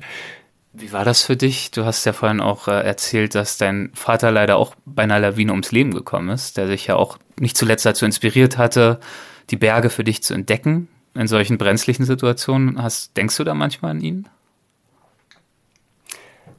Ja, ja, logisch. Speziell als Kind äh, aufzuwachsen ohne Vater, ohne. Das war schon, waren schon schwere Situationen auch. Und den vermisst du schon als Kind, wenn du, man versucht schon äh, zu verstecken und so. Aber irgendwann kommst du halt so weit, dass du sagst, ja, du, es muss auch ohne gehen. Und leider, was ich am meisten vermisst hatte, ohne Vater aufzuwachsen, speziell in der Zeit, wo bei mir die Bergleidenschaft explodiert ist, ich hätte gern jemand gehabt, der mir die Tricks und die ganzen, den Berg besser vermittelt hätte. Mhm. Weil damals gab es noch keine Kurse, nichts. Ich war Autodidakt und da machst du schon einige Fehler in deinem Leben. Und das war schon eine große, wäre schon eine große Bereicherung gewesen. Und von Lawinen natürlich hast du dann noch mehr Respekt, weil mein Vater ist eben auf dem Hausberg ums Leben gekommen, als ich fünf Jahre alt war. Eben. Und von Lawinen hatte ich immer noch viel Respekt. Mhm. Immer noch. Aber sie hat euch zum Glück verfehlt und das heißt, ihr konntet dann weiterklettern. Ja. Ähm, Gab es noch irgendwelche weiteren Schwierigkeiten oder habt ihr die Wand dann relativ gut geschafft? Ja, die, der Karl war ja ein Stück oberhalb. Als die Lawine vorbei war, hat er uns nachgeholt und wir kamen rauf und er hat ganz gescherzt, da, boah, das war jetzt Glück, weil er war gerade oben und sie ist genau über seinen Kopf drüber geschossen. Jo, dann sind wir wieder weiter und kam wieder gemäßigteres Gelände, nicht so steil. Haben uns wieder ausgehängt und während er das Seil aufgemacht hat, bin ich weiter inzwischen, habe gesagt, ich gehe ein bisschen weiter. Wir haben uns dauernd abgewechselt. Jeder soll ein bisschen seinen Beitrag leisten. Beitrag leisten heißt vorgehen, auskundschaften, die Route finden? Ja, eben in dem Gelände Spuren, die Spuranlage. Da, also im Schnee dann in dem ja, Fall? Da hat es angefangen, mehr Schnee zu liegen. Und ich bin einfach voraus und dann habe ich gemerkt, es ist einfach, je nach Schneelage, ist, es ist sofort ein Drittel anstrengender, mit dem Schnee raufzuspuren. Da habe ich gemerkt, hoppala, da muss jetzt ein Loch sein oder eine Gletscherspalte unter mir. Nun kam der Karl hinterher und sagt, wieso bleibst du jetzt stehen? Dann sage ich, ja, ich glaube, da ist eine Spalte unter mir. Ich glaube, war schon mit den Füßen in der Luft, habe schon gespürt, da ist jetzt leer. Hat er so geschaut, man hat nichts erkannt optisch.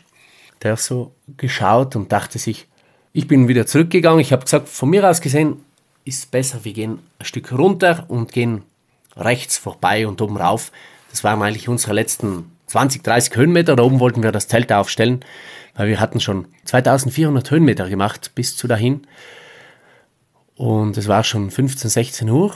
Und dann ich bin eben ein Stück zurück und er wollte unbedingt darauf und mir kam so vor, wie als ob er ein bisschen den Schnee wegstoßen wollte, zu schauen, die Spalte zu öffnen. Oft sind das ja so ganz schmale Spalten, vielleicht 10 cm, 30 cm.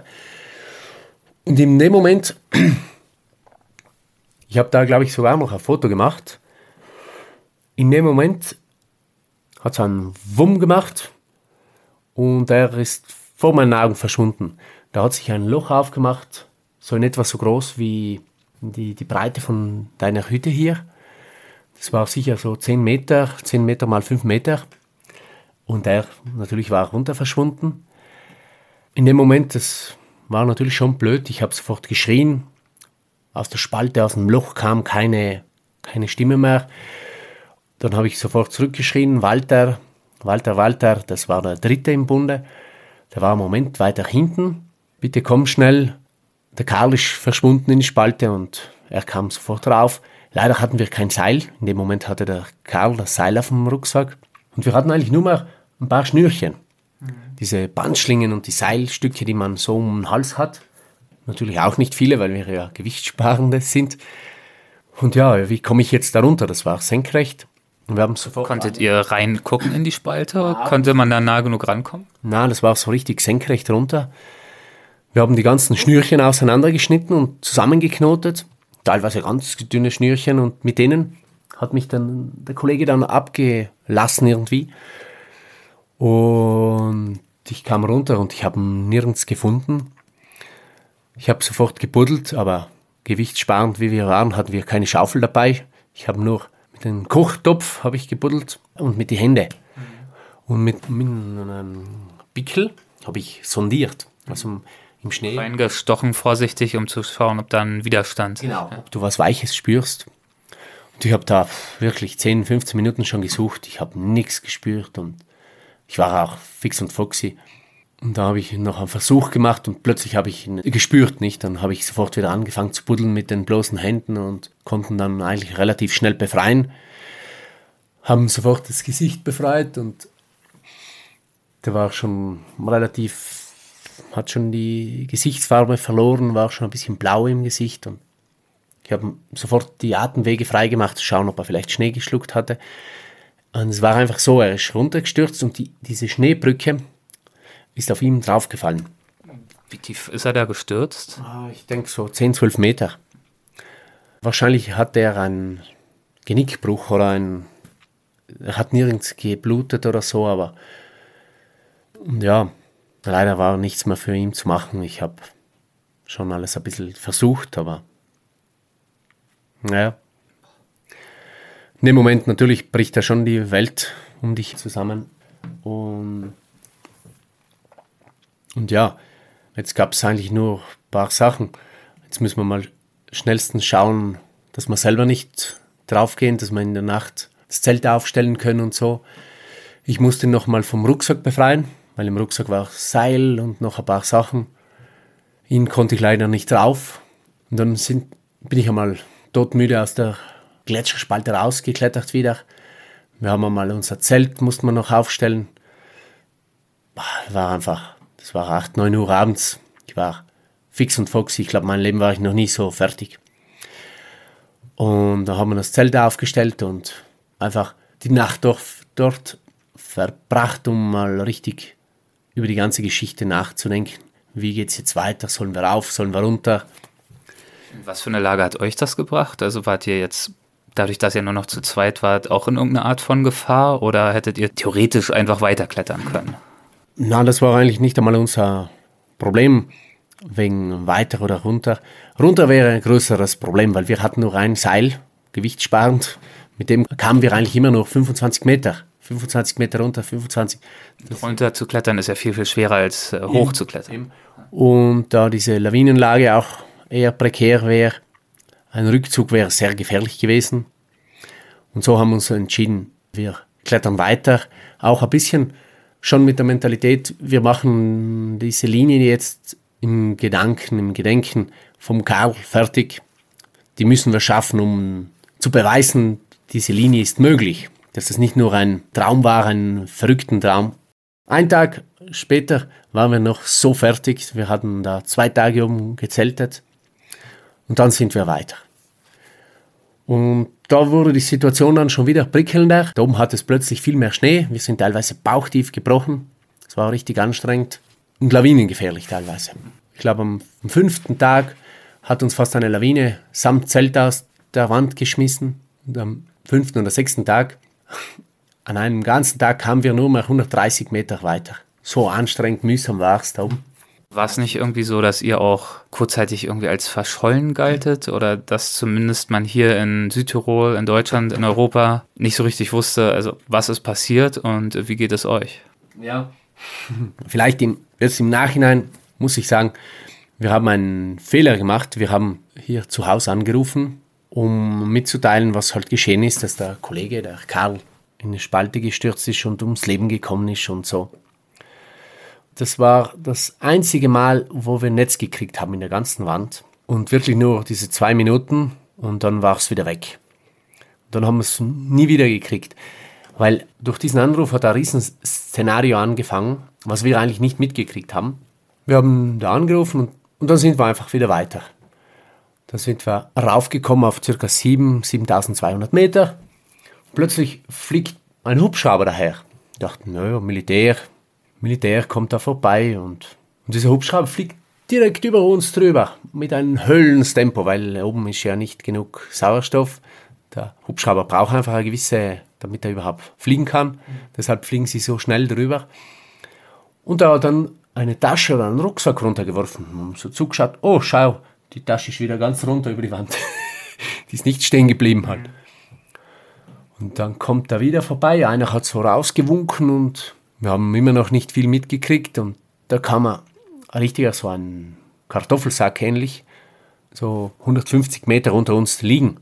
Ja, jetzt haben wir uns gegenseitig so angeschaut. Ja, was machen wir jetzt? Der Rucksack liegt da unten. Gestern haben wir den ganzen Tag nur 130 Höhenmeter hingekriegt. Jetzt müssten wir wieder 150 Meter runtersteigen, den Rucksack oder in diesen Sack holen. Naja, ich steige frisch runter, habe ich mir gedacht. Bin runter, holen, schaue ich, was da drin ist. Ja. Wasserflasche, Brot, Oh, ein äh, Satellitentelefon war drin. Das können wir vielleicht nützen, nicht? Mitgenommen und eine Dose Thunfisch. Wow, super. Wasser, Brot habe ich alles liegen lassen. Thunfisch mit, rauf. Ah, ein bisschen Wasser habe ich getrunken. Vortrinken ist ja nie falsch. Wieder rauf. Und da haben wir probiert. Das ging halt auch nicht. Weißt, da gibt es zwei Satellitentelefone, zwei unterschiedliche Marken. Aber die haben beide nicht funktioniert. Das war so eine steile Nordwand, da funktionieren die nicht. In dem Sack war noch ein, ich glaube, ein oder zwei Seile waren drin. So ganz billige Seile eigentlich, mehr so Seile, die man benutzt, um für die Bauern und so, für, für Holzarbeiten und so.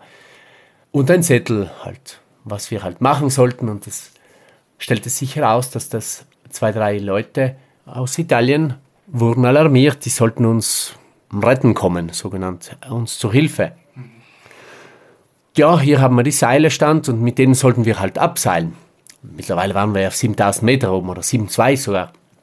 Wir kamen aus der Wand auf 7600 Meter. Das hatte keine Logik jetzt noch abbrechen. Wir haben gesagt, na, na, wir gehen weiter und nach einem Tag waren wir dann oben. In der Zwischenzeit hat eben das Wetter umgeschlagen, deshalb war es auch lawinengefährlich plötzlich. Jetzt auf den Gipfel rüber, das hat uns eigentlich eh nicht mehr interessiert. Nach dem Tod von unserem Freund, das wollten wir eh nicht mehr haben da einen super Freund verloren und wir haben gesagt, ja, jetzt steigen wir einfach ab und schauen wir, dass wir überhaupt vernünftig runterkommen, weil da waren so 60, 70 Zentimeter Neuschnee.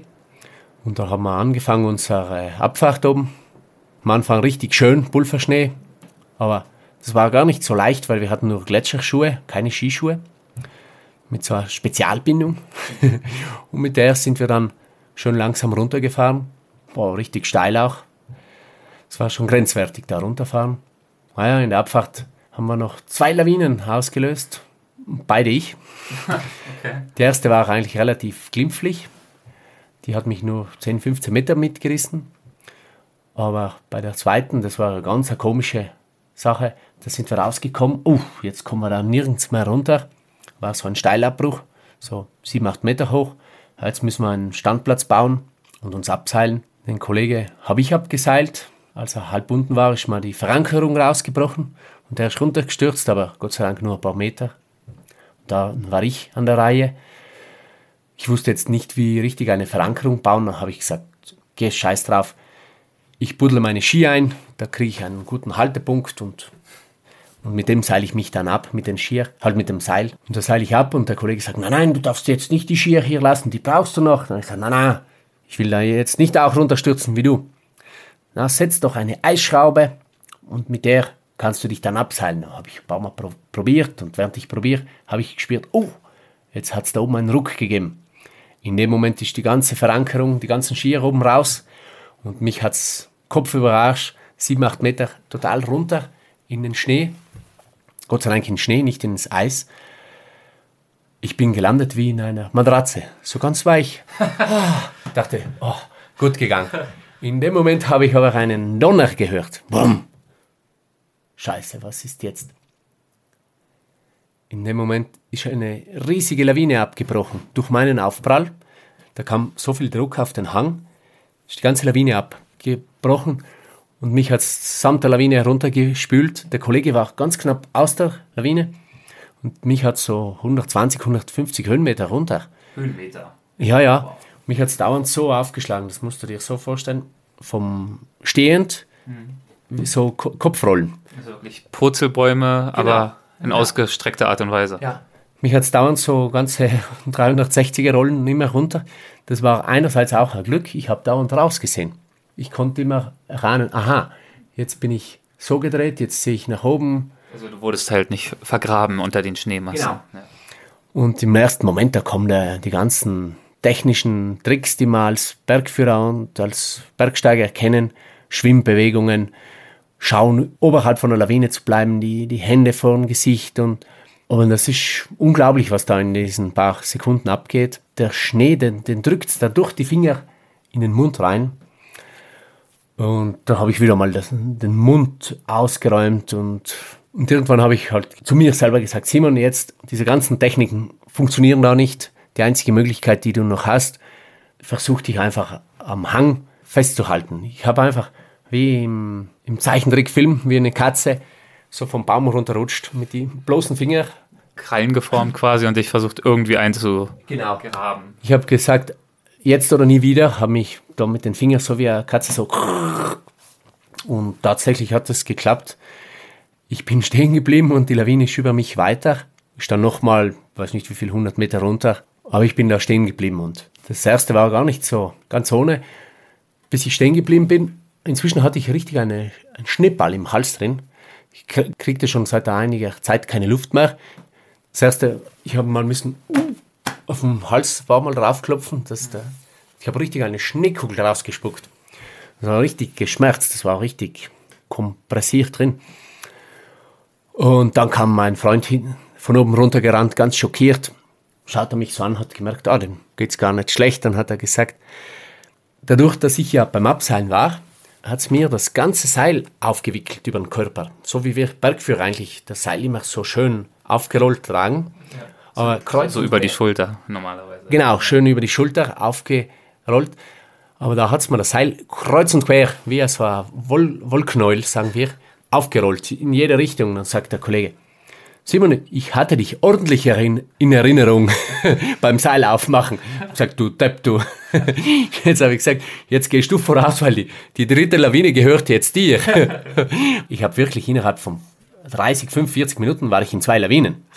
Ich war in meinem ganzen Leben vorher noch nie in einer Lawine und da mussten wir einfach runter. Ja. dann ist er wirklich vorausgegangen, aber dann äh, mussten wir entscheiden, es wurde schon dunkel, jetzt haben wir dann nochmal bivakiert, nochmal das Zelt aufgestellt. Das war dann gar nicht mehr so spaßig an dem Abend, weil das Zelt hatte ich im Rucksack, das war alles verbogen, das konnte man nicht mehr richtig aufstellen, nass und zugefroren, weil überall Schnee drin war. Ich hatte auch alles nass durch die Lawine. Das Zelt stand nur mal so schief. Dem Kollege ging es auch nicht so gut, weil beim Abseilen drei, vier Meter ist er sicher runtergefallen, weil es mir eine Verankerung rausgefallen ist, hat er sich die Rippen geprellt. Der hat auch die ganze Nacht so und ich habe auch durch den Schnee hatte ich auch ein bisschen Atemprobleme, der hat es halt im Hals so ein bisschen, war sicher keine Medizin. Am nächsten Tag waren sie guter Dinge. Sie stiegen von 6000 Metern hinab zu einem Zelt, das sie dort einige Wochen vorher bei einer ihrer Akklimatisierungstouren aufgestellt hatten. Sie hatten das getan, damit sie sich dort auf dem Rückweg vom Nanga Parbat ausruhen konnten. Und genau das hatten Walter und Simon jetzt vor. Und da haben wir einen Anruf gekriegt, ja, diese sogenannte Rettungstrupp, die sich da gebildet hat, die wollten, dass wir da unten, sobald es geht, unten stehen bleiben und dann holen sie uns mit dem Helikopter ab. Wir haben gesagt, ja, wir brauchen diesen Helikopter ja gar nicht, weil uns geht's gut, wir haben sogar zu essen und zu trinken noch. Natürlich, ich hatte keine Schirme, aber es ging relativ steil, dann brauchst bist du Fuß auch relativ schnell unten. Wir steigen da zügig ab und dann da sind wir abends, nachmittags, abends beim Zelt unten im Basecamp.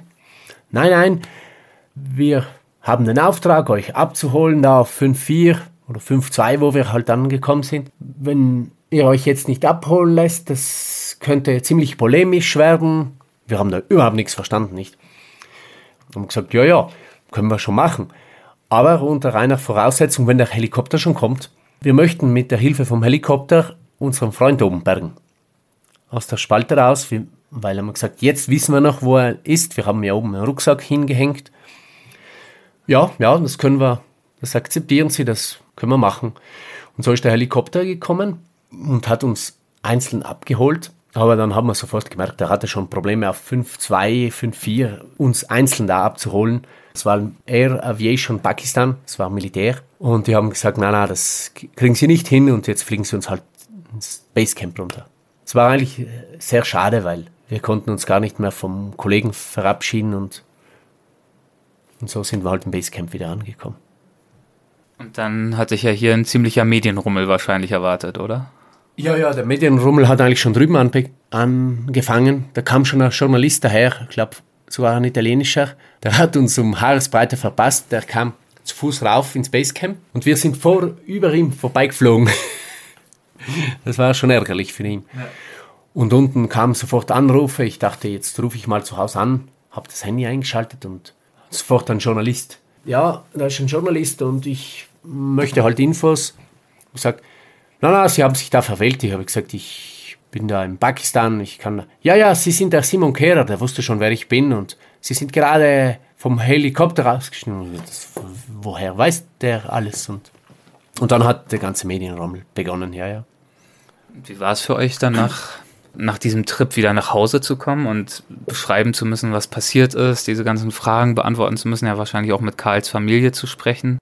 Ja, natürlich wenn du dann nach Hause kommst und das Wichtigste natürlich war es schon einmal zu seiner Frau zu gehen. Die hatten drei Kinder zusammen, drei kleine Kinder und ihm ihr das erzählen, wie das passiert ist und natürlich sie konnte das bis dahin ja, das will man nicht glauben, nicht akzeptieren und ihr das dann persönlich zu, mitzuteilen und alles, alle Details zu sagen, das ist schon verdammt schwer, gell das war schon eine schwierige Geschichte, gell? Natürlich, einerseits bist du froh, wieder zu Hause zu sein und das, das Ganze zu verarbeiten, weil es sind schon schwierige Situationen. Ja, ja. Ihr habt es ja geschafft zu beweisen, dass diese Wand durchsteigbar war. Also dieses Ziel, diese Vision von Karl habt ihr ja immerhin erfüllt. Ja, du, wir haben die Linie fast genauso gemacht, wie, sie, wie, wie wir sie machen wollten. Natürlich, wenn wir zu dritt gewesen wären, da hätten wir es viel schneller geschafft und leichter. Wir, dieser Unfall, der dem Karl da passiert ist, das könnte genau wie hier auf einem 3000er oder 4000er passieren. Das ist natürlich schon blöd. Die Leute haben alle gefragt, ja, wenn ihr angeseilt gewesen wärt, wäre wahrscheinlich nichts passiert. Dann sage ich, ja, aber vielleicht wären wir alle drei auch nicht mehr hier.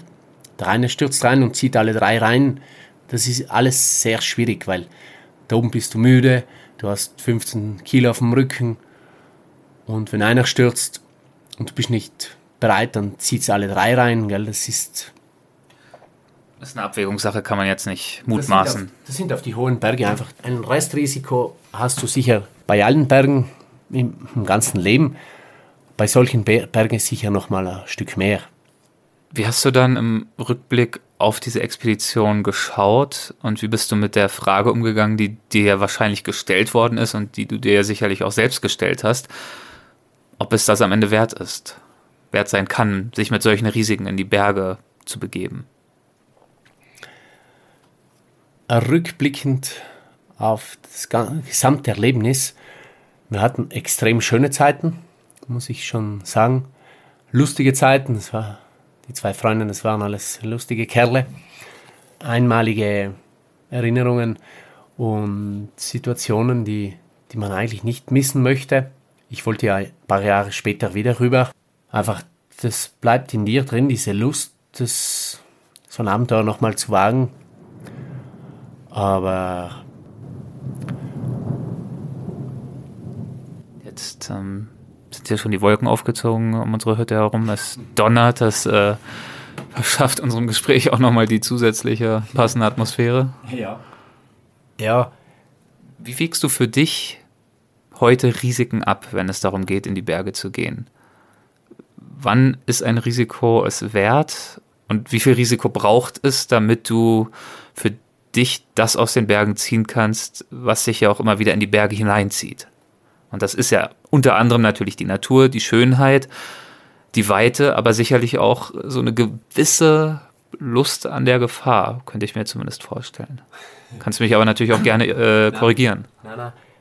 Äh, dieser Abenteuergeist, den man hat oder den ich habe, der ist eigentlich schon ungebrochen. Natürlich, ich mache immer noch meine Blödsinne halt, die Sachen, die man eigentlich nicht machen sollte. Mittlerweile mache ich sie halt ein bisschen inoffizieller. Das, früher war man noch stolz, sagen wir auch meine Frau war stolz, dass ich äh, schwierige Erstbesteigungen, auch Solo-Besteigungen gemacht habe. Sie hat mich nie von denen weggezerrt oder so. Die wusste, dass das ist mein Teil und ich, ich mache das schon in einem gewissen Risikobereich, was ich abwägen kann. Aber natürlich ein bisschen mehr man fängt schon ein bisschen mehr an, über die Kinder nachzudenken, über das Leben. Aber in mir ist immer noch diese, wenn ich auch heute mit dir unterwegs war, ich habe schon wieder ein paar neue Linien gesehen, die ich wirklich mal in Angriff nehmen möchte. Ich muss mir einfach mehr die Zeit nehmen, selber für mich noch ein bisschen, weil im Sommer komme ich einfach nicht zum Training. Und diese Berge kann man leider nur im Sommer machen. Einfach die Zeit nehmen und sagen, jetzt die und die Zeit nehme ich mir frei und da ziehe ich mein Projekt durch. Stand das für dich jemals zur Debatte, das nicht mehr zu tun, nachdem äh, Karl verunglückt war? Na, eigentlich, das war nie in meinem Sinne. Auch schon im Gedanken, auch die Frau vom Karl Unterkircher, die hat immer gesagt, die hat den, das Leben und die Entscheidungen vom Karl immer sehr verteidigt. Die hat immer gesagt, er ist eigentlich im schönsten Ort gestorben, wo er eigentlich hätte sterben wollen. Nicht in einem Autounfall oder im Dorf unten. Seine Leidenschaft war wie bei mir einfach die Berge. Und sie hat das vollkommen akzeptiert, natürlich. Und na, für mich, ich hatte eigentlich gar nie diese Gedanken. Eher hatte ich sie ein paar Jahre vorher schon. Mir ist schon ganz als Junger mit 18, 19 Jahren damals na, ich war schon ein bisschen älter, 20, ein Freund abgestürzt beim Steilwand-Skifahren. Das hat mich eher fast mehr hergenommen damals, da war ich jünger und da fühlte ich mich vielleicht noch ein bisschen schuldiger, da war ich der Erfahrenste in der Gruppe und vielleicht schon durch den Unfall damals war ich ein bisschen mehr abgehärtet. Und dann war ich nochmal beteiligt bei einem Lawinenunfall. Da sind zwei Freunde auch ums Leben gekommen, da war ich auch dabei. Wir waren schon weit voraus oder hin, auf einem Berg dahinter und die Freunde kamen nicht mehr nach und irgendwann sind wir dann zurück und haben gesehen, da ist jetzt der ganze Hang weggebrochen, wo wir vorher noch durchspaziert sind. Und die sind da auch in einer Lawine ums Leben gekommen. Ich habe sie selber alle drei ausgeschaufelt selber. Einer hat es Gott sei Dank überlebt. Ist immer noch ein super Freund von mir. Aber seine die anderen zwei sind eben ums Leben gekommen. Und das waren schon immer, diese Situationen, das waren schon extrem herbe Rückschläge. Ich konnte da wirklich einen Monat nicht mehr richtig auf die Berge gehen. Ich hatte nicht mehr die Kraft dazu. Ich war demotiviert. Ich denke, das kannst du fast mit einem Burnout vergleichen, wie die Leute, wie es heutzutage passiert, dass du einfach keine Kraft mehr hast, keine, auch keine Lebenslust mehr.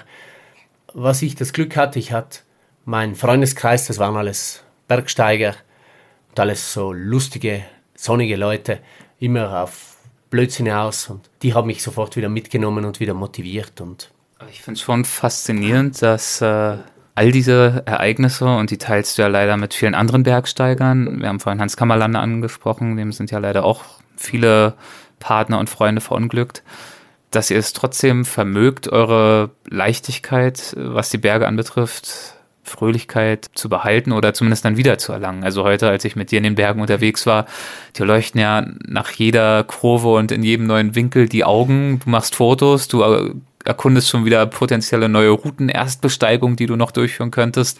Du bist ja genauso leidenschaftlich dabei, als wäre das alles nie passiert. Ja. Das heißt, die Berge müssen eine ungeheure Kraft auf dich ausüben. Ja, das stimmt. Äh, die Berge, die haben mich wirklich verzaubert, schon eigentlich erst als erst mit 14, 15 Jahren.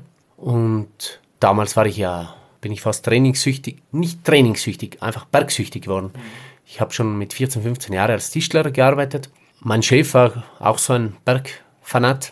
ja, wir sind vor der Arbeit, der Chef und ich, auf dem Hausberg und abends vielleicht nochmal auf demselben Berg. Und in, in der Zwischenzeit haben wir mindestens neuneinhalb, zehn Stunden auch länger geschuftet. Und auch während dem Schuften haben wir fast gesprintet, gelaufen mit den Möbel auf dem Rücken als Training, was ja auch eine, eine schwierige Sache war. Mein Onkel, der war beim Lawinenunglück von meinem Vater dabei.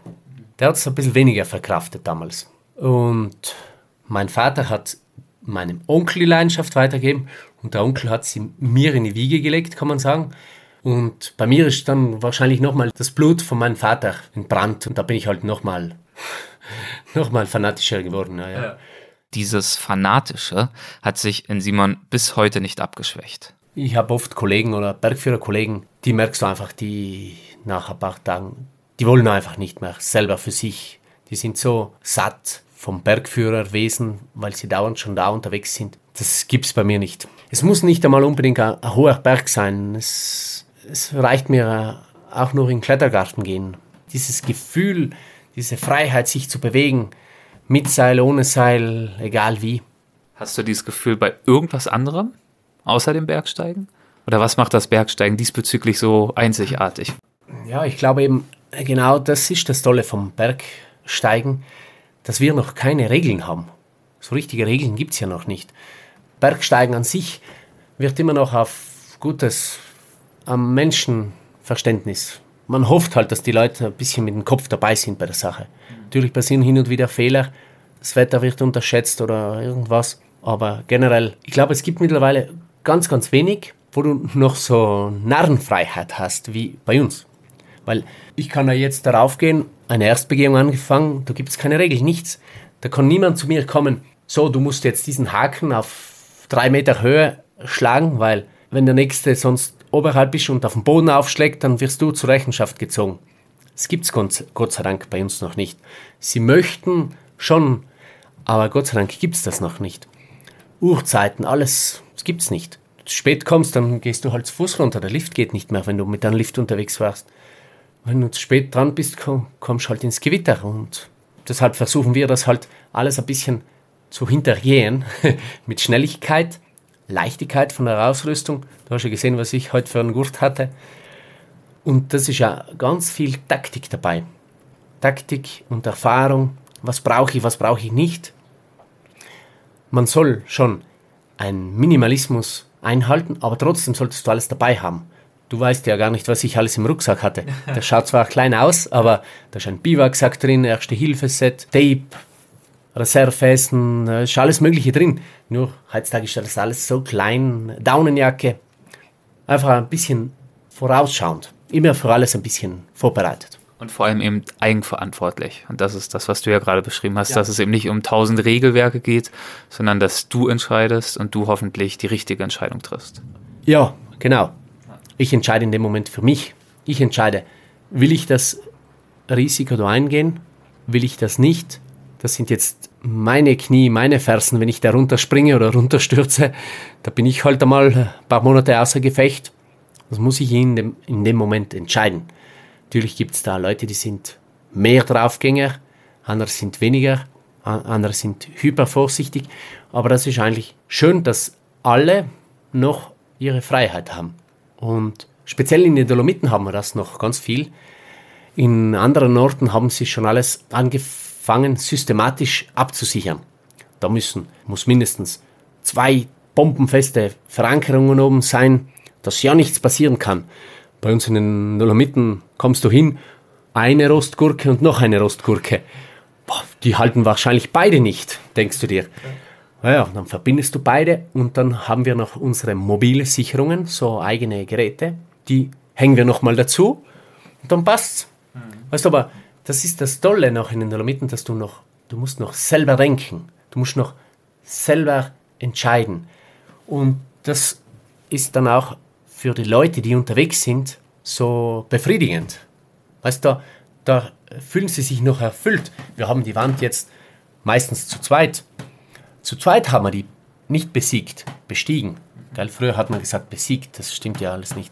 Es war ein Kampf gegen die Wand oder gegen den Berg. Das war früher mal eine Einstellung. Steig oder stirb. Mittlerweile steigst du, um, Spaß zu haben, um einen gewissen Adrenalin und, und um dich dauernd zu verbessern. Das ist eigentlich das Tolle vom Bergsteigen. Ja, Simon, also ich merke, wie gesagt, dass du immer noch brennst für die Berge. Das habe ich heute auch gemerkt und deswegen möchte ich mich wirklich bei dir dafür bedanken, dass du mich heute mitgenommen hast. Äh, du hast äh, dafür gesorgt, dass ich mich sehr sicher gefühlt habe, trotz der wirklich angsteinflößenden, schieren Größe dieser Berge, durch die wir uns da bewegt haben. Und es hat sehr, sehr viel Spaß gemacht. Vielen, vielen Dank dafür. Ja, Erik, das war für mich auch ein Riesenvergnügen, weil ich habe dich sehr interessiert gesehen und man spürt es auch bei dir, dass du gerne in die Berge gehst.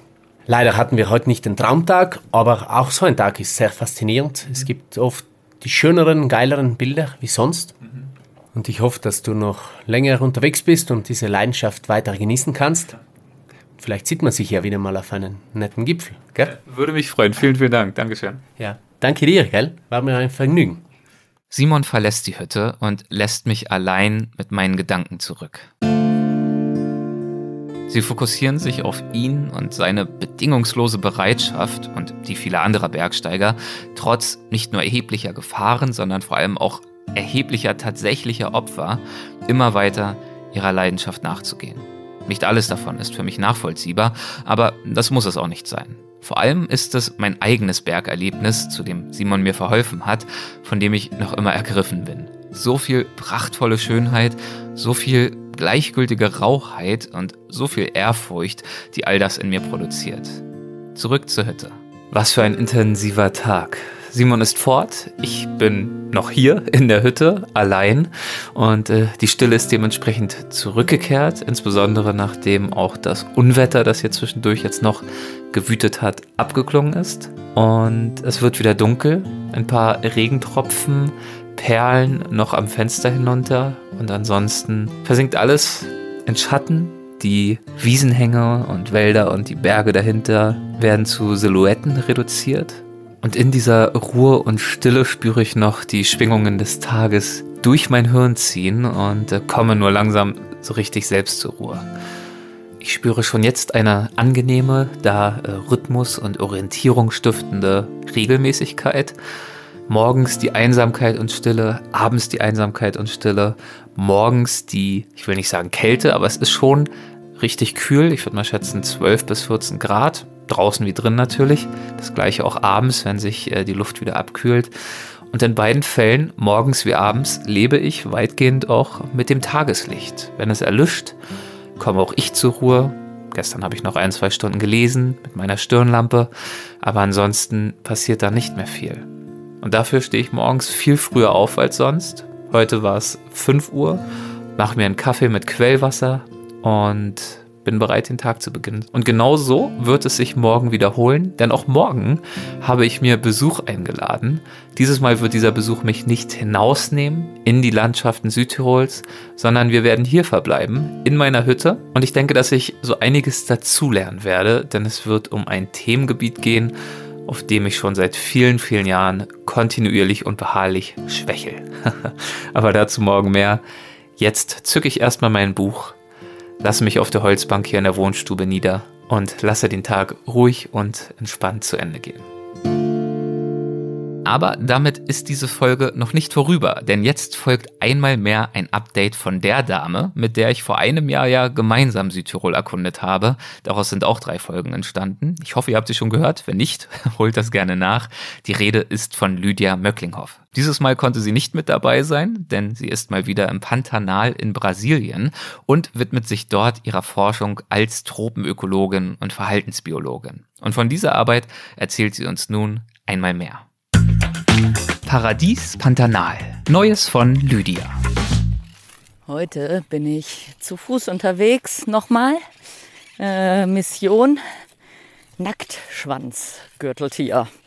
Das Nacktschwanzgürteltier ist äh, das seltenste Gürteltier, das wir hier haben. Aber wir hatten jetzt zwei, die dummerweise unsere Landebahn umgegraben haben. Und das ist natürlich Mist, weil wenn so ein Flugzeug durch so ein Gürteltierloch äh, möllert, dann hat man keinen Spaß. Also mussten die umgesiedelt werden. Und äh, die Cowboys, also man dachte erst, das wäre nur eins. Dann haben Claudia und Fernando es umgesiedelt und die Cowboys haben geunkt, dass sich das ja gar nicht lohnt, weil das käme ja wieder. Und ein paar Wochen später, Nacktschwanzgürteltier gräbt die Landebahn um. Dann haben die Cowboys natürlich gesagt, ha, wir hatten recht. Aber dann habe ich ein kleines Forschungsprojekt gestartet und habe die Stirnplatten ähm, analysiert. Also so Gürteltiere haben ja auf ihrer Stirn so eine dreieckige Platte und die ist wiederum in so kleine Hornplättchen unterteilt und die haben Muster. Und ich, die alte Freundin der individuellen Unterscheidung von Säugetieren, habe mir das genauer angeguckt und konnte zeigen, dass sich diese Muster dieser Stirnplatten unterscheiden und man so also die Nacktschwanzgürteltiere auseinanderhalten kann und dass dieses zweite Gürteltier, was man auf der Landebahn gefunden hat, nicht das erste war. Das heißt, es ist nicht zurückgekommen, sondern es waren einfach zwei. Und Claudia und Fernando haben die äh, eben an diesem Baum, in dem auch äh, ein Jabiru-Storchnest ist und in dem äh, Hyazintharas nisten, da außenrum haben die die beiden ausgesetzt, weil ich hier in der Gegend schon mal eins gesehen habe. Also insgesamt habe ich seit ich hier seit zwölf Jahren forsche, zweimal eins gesehen, nur um so einen Maßstab zu geben, wie selten man die sieht. Und eben eines habe ich hier gesehen. Jetzt haben die zwei hier ausgesetzt und ich würde gerne feststellen, ob die hier geblieben sind und was die so treiben. Denn zum Nacktschwanzgürteltier gibt es überhaupt keine Forschung. Jetzt renne ich hier aber schon zum bestimmt dritten Mal rum und äh, sehen tue ich keins, habe aber eine Kamerafalle aufgehangen. Also ich hänge die nicht nur äh, in Sachen meiner Säugetier, also meiner generellen Säugetierstudie auf, sondern ich habe auch so ein paar zum Spielen sage ich dann immer. Und äh, die nutze ich dann für sowas. Und jetzt habe ich so ein paar kleine komische Löcher gefunden. Die sehen kleiner aus als die Löcher von sechs Bindengürteltieren. Also das sind ja die Gassenhauer Gürteltiere bei uns. Das Nacktschwanzgürteltier ist ein bisschen kleiner. Könnte vom Nacktschwanzgürteltier sein. Jetzt habe ich vor zwei Wochen eine Kamerafalle vor eins dieser Löcher gehangen. Und ähm, die habe ich jetzt also ich habe sie nicht eingesammelt, sondern die Speicherkarte eingesammelt und dann gehe ich mal gucken. Jetzt gehe ich aber weiter zum, man hört es vielleicht schon im Hintergrund, Baum, in dem, oh hi, das waren grüne Sittiche, genauer. Ah, Peach Fronted. Äh, ich weiß nicht, wie die in Deutsch heißen. Pfirsichstirn-Sittiche. Äh, ich weiß es nicht. Auf Englisch Peach Fronted Parakeet. Äh, genau, jetzt gehe ich aber noch ein bisschen weiter und checke hier die Gegend mal aus. Da drüben höre ich schon die Aras schreien.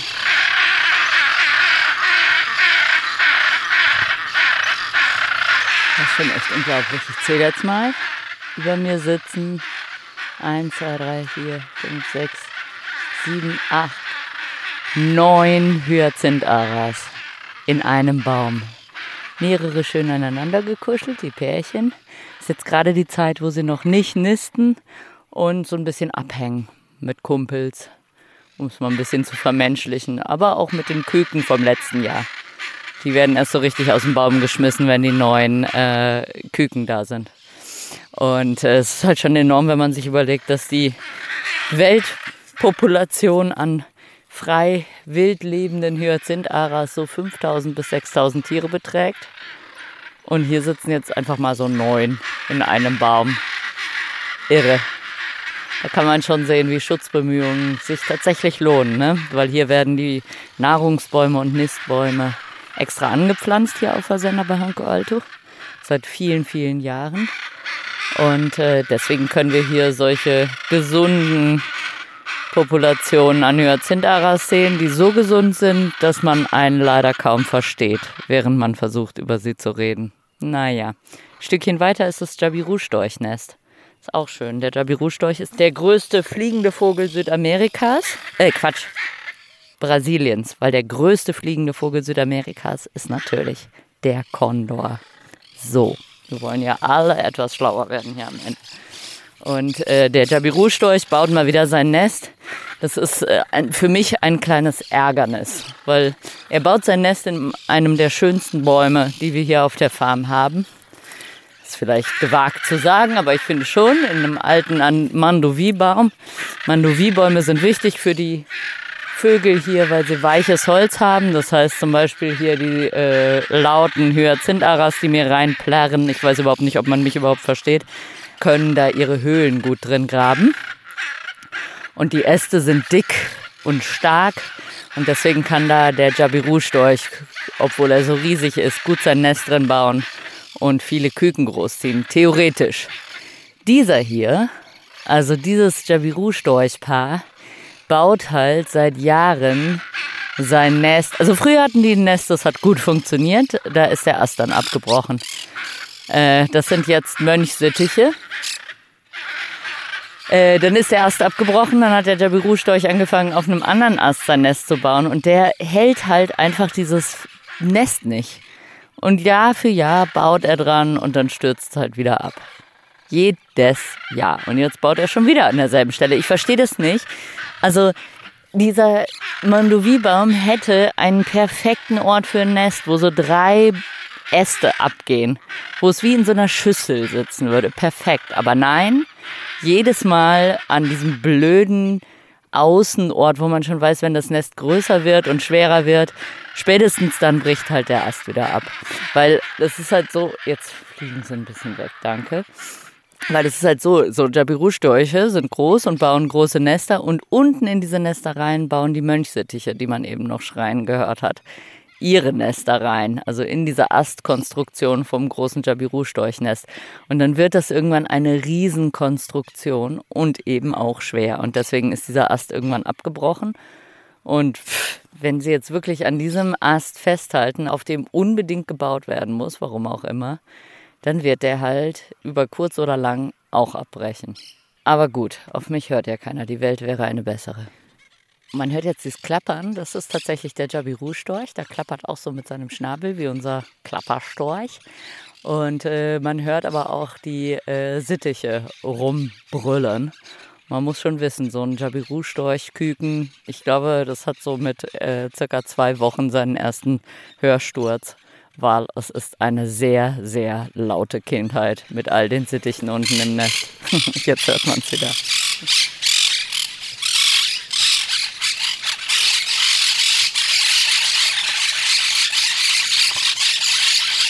Noch kleine Nachlese. Ich bin jetzt zu Hause. Ähm, nichts auf der Kamerafalle. Also ich habe jetzt die Speicherkarte in den Computer getan, aber man sieht irgendwie nur ein leeres Loch. Es kam wohl keiner zurück und die Kamerafalle hat einfach nur Fotos von einem schwankenden Ast gemacht, den ich nicht schön weggeputzt habe. Deswegen immer schön fein mit der Machete alles sauber machen. Ne? Wenn man das nicht macht, muss man sich trotzdem alle Videos angucken, weil vielleicht könnte ja irgendwo ein mini kleines Gürteltier hinten rumlaufen. Aber nein. Also Schuss in den Ofen, äh, das passiert auch mal und äh, dann hoffe ich, dass ich mir vielleicht, wer weiß, vielleicht begegnet mir ja noch ein Nacktschwanzgürteltier. Macht's gut.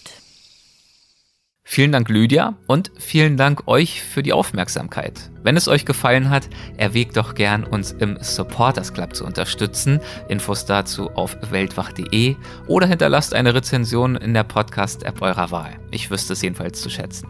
Und klar, wie immer gilt, Bilder zu meinem Südtirol-Aufenthalt findet ihr auf unserer Website weltwach.de und bei Instagram. Bis zum nächsten Mal, macht es gut, euer Erik.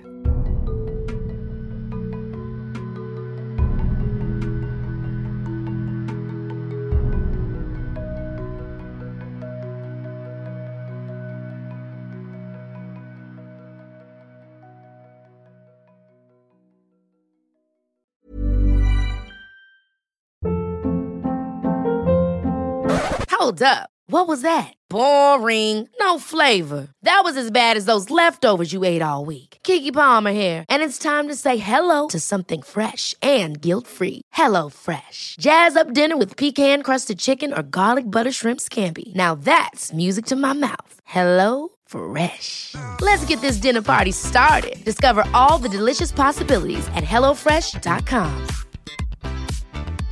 Hey, it's Paige DeSorbo from Giggly Squad. High quality fashion without the price tag. Say hello to Quince. I'm snagging high-end essentials like cozy cashmere sweaters, sleek leather jackets, fine jewelry, and so much more. With Quince being 50 to 80% less than similar brands. And they partner with factories that prioritize safe, ethical, and responsible manufacturing. I love that. Luxury quality within reach. Go to quince.com slash style to get free shipping and 365 day returns on your next order. Quince.com slash style.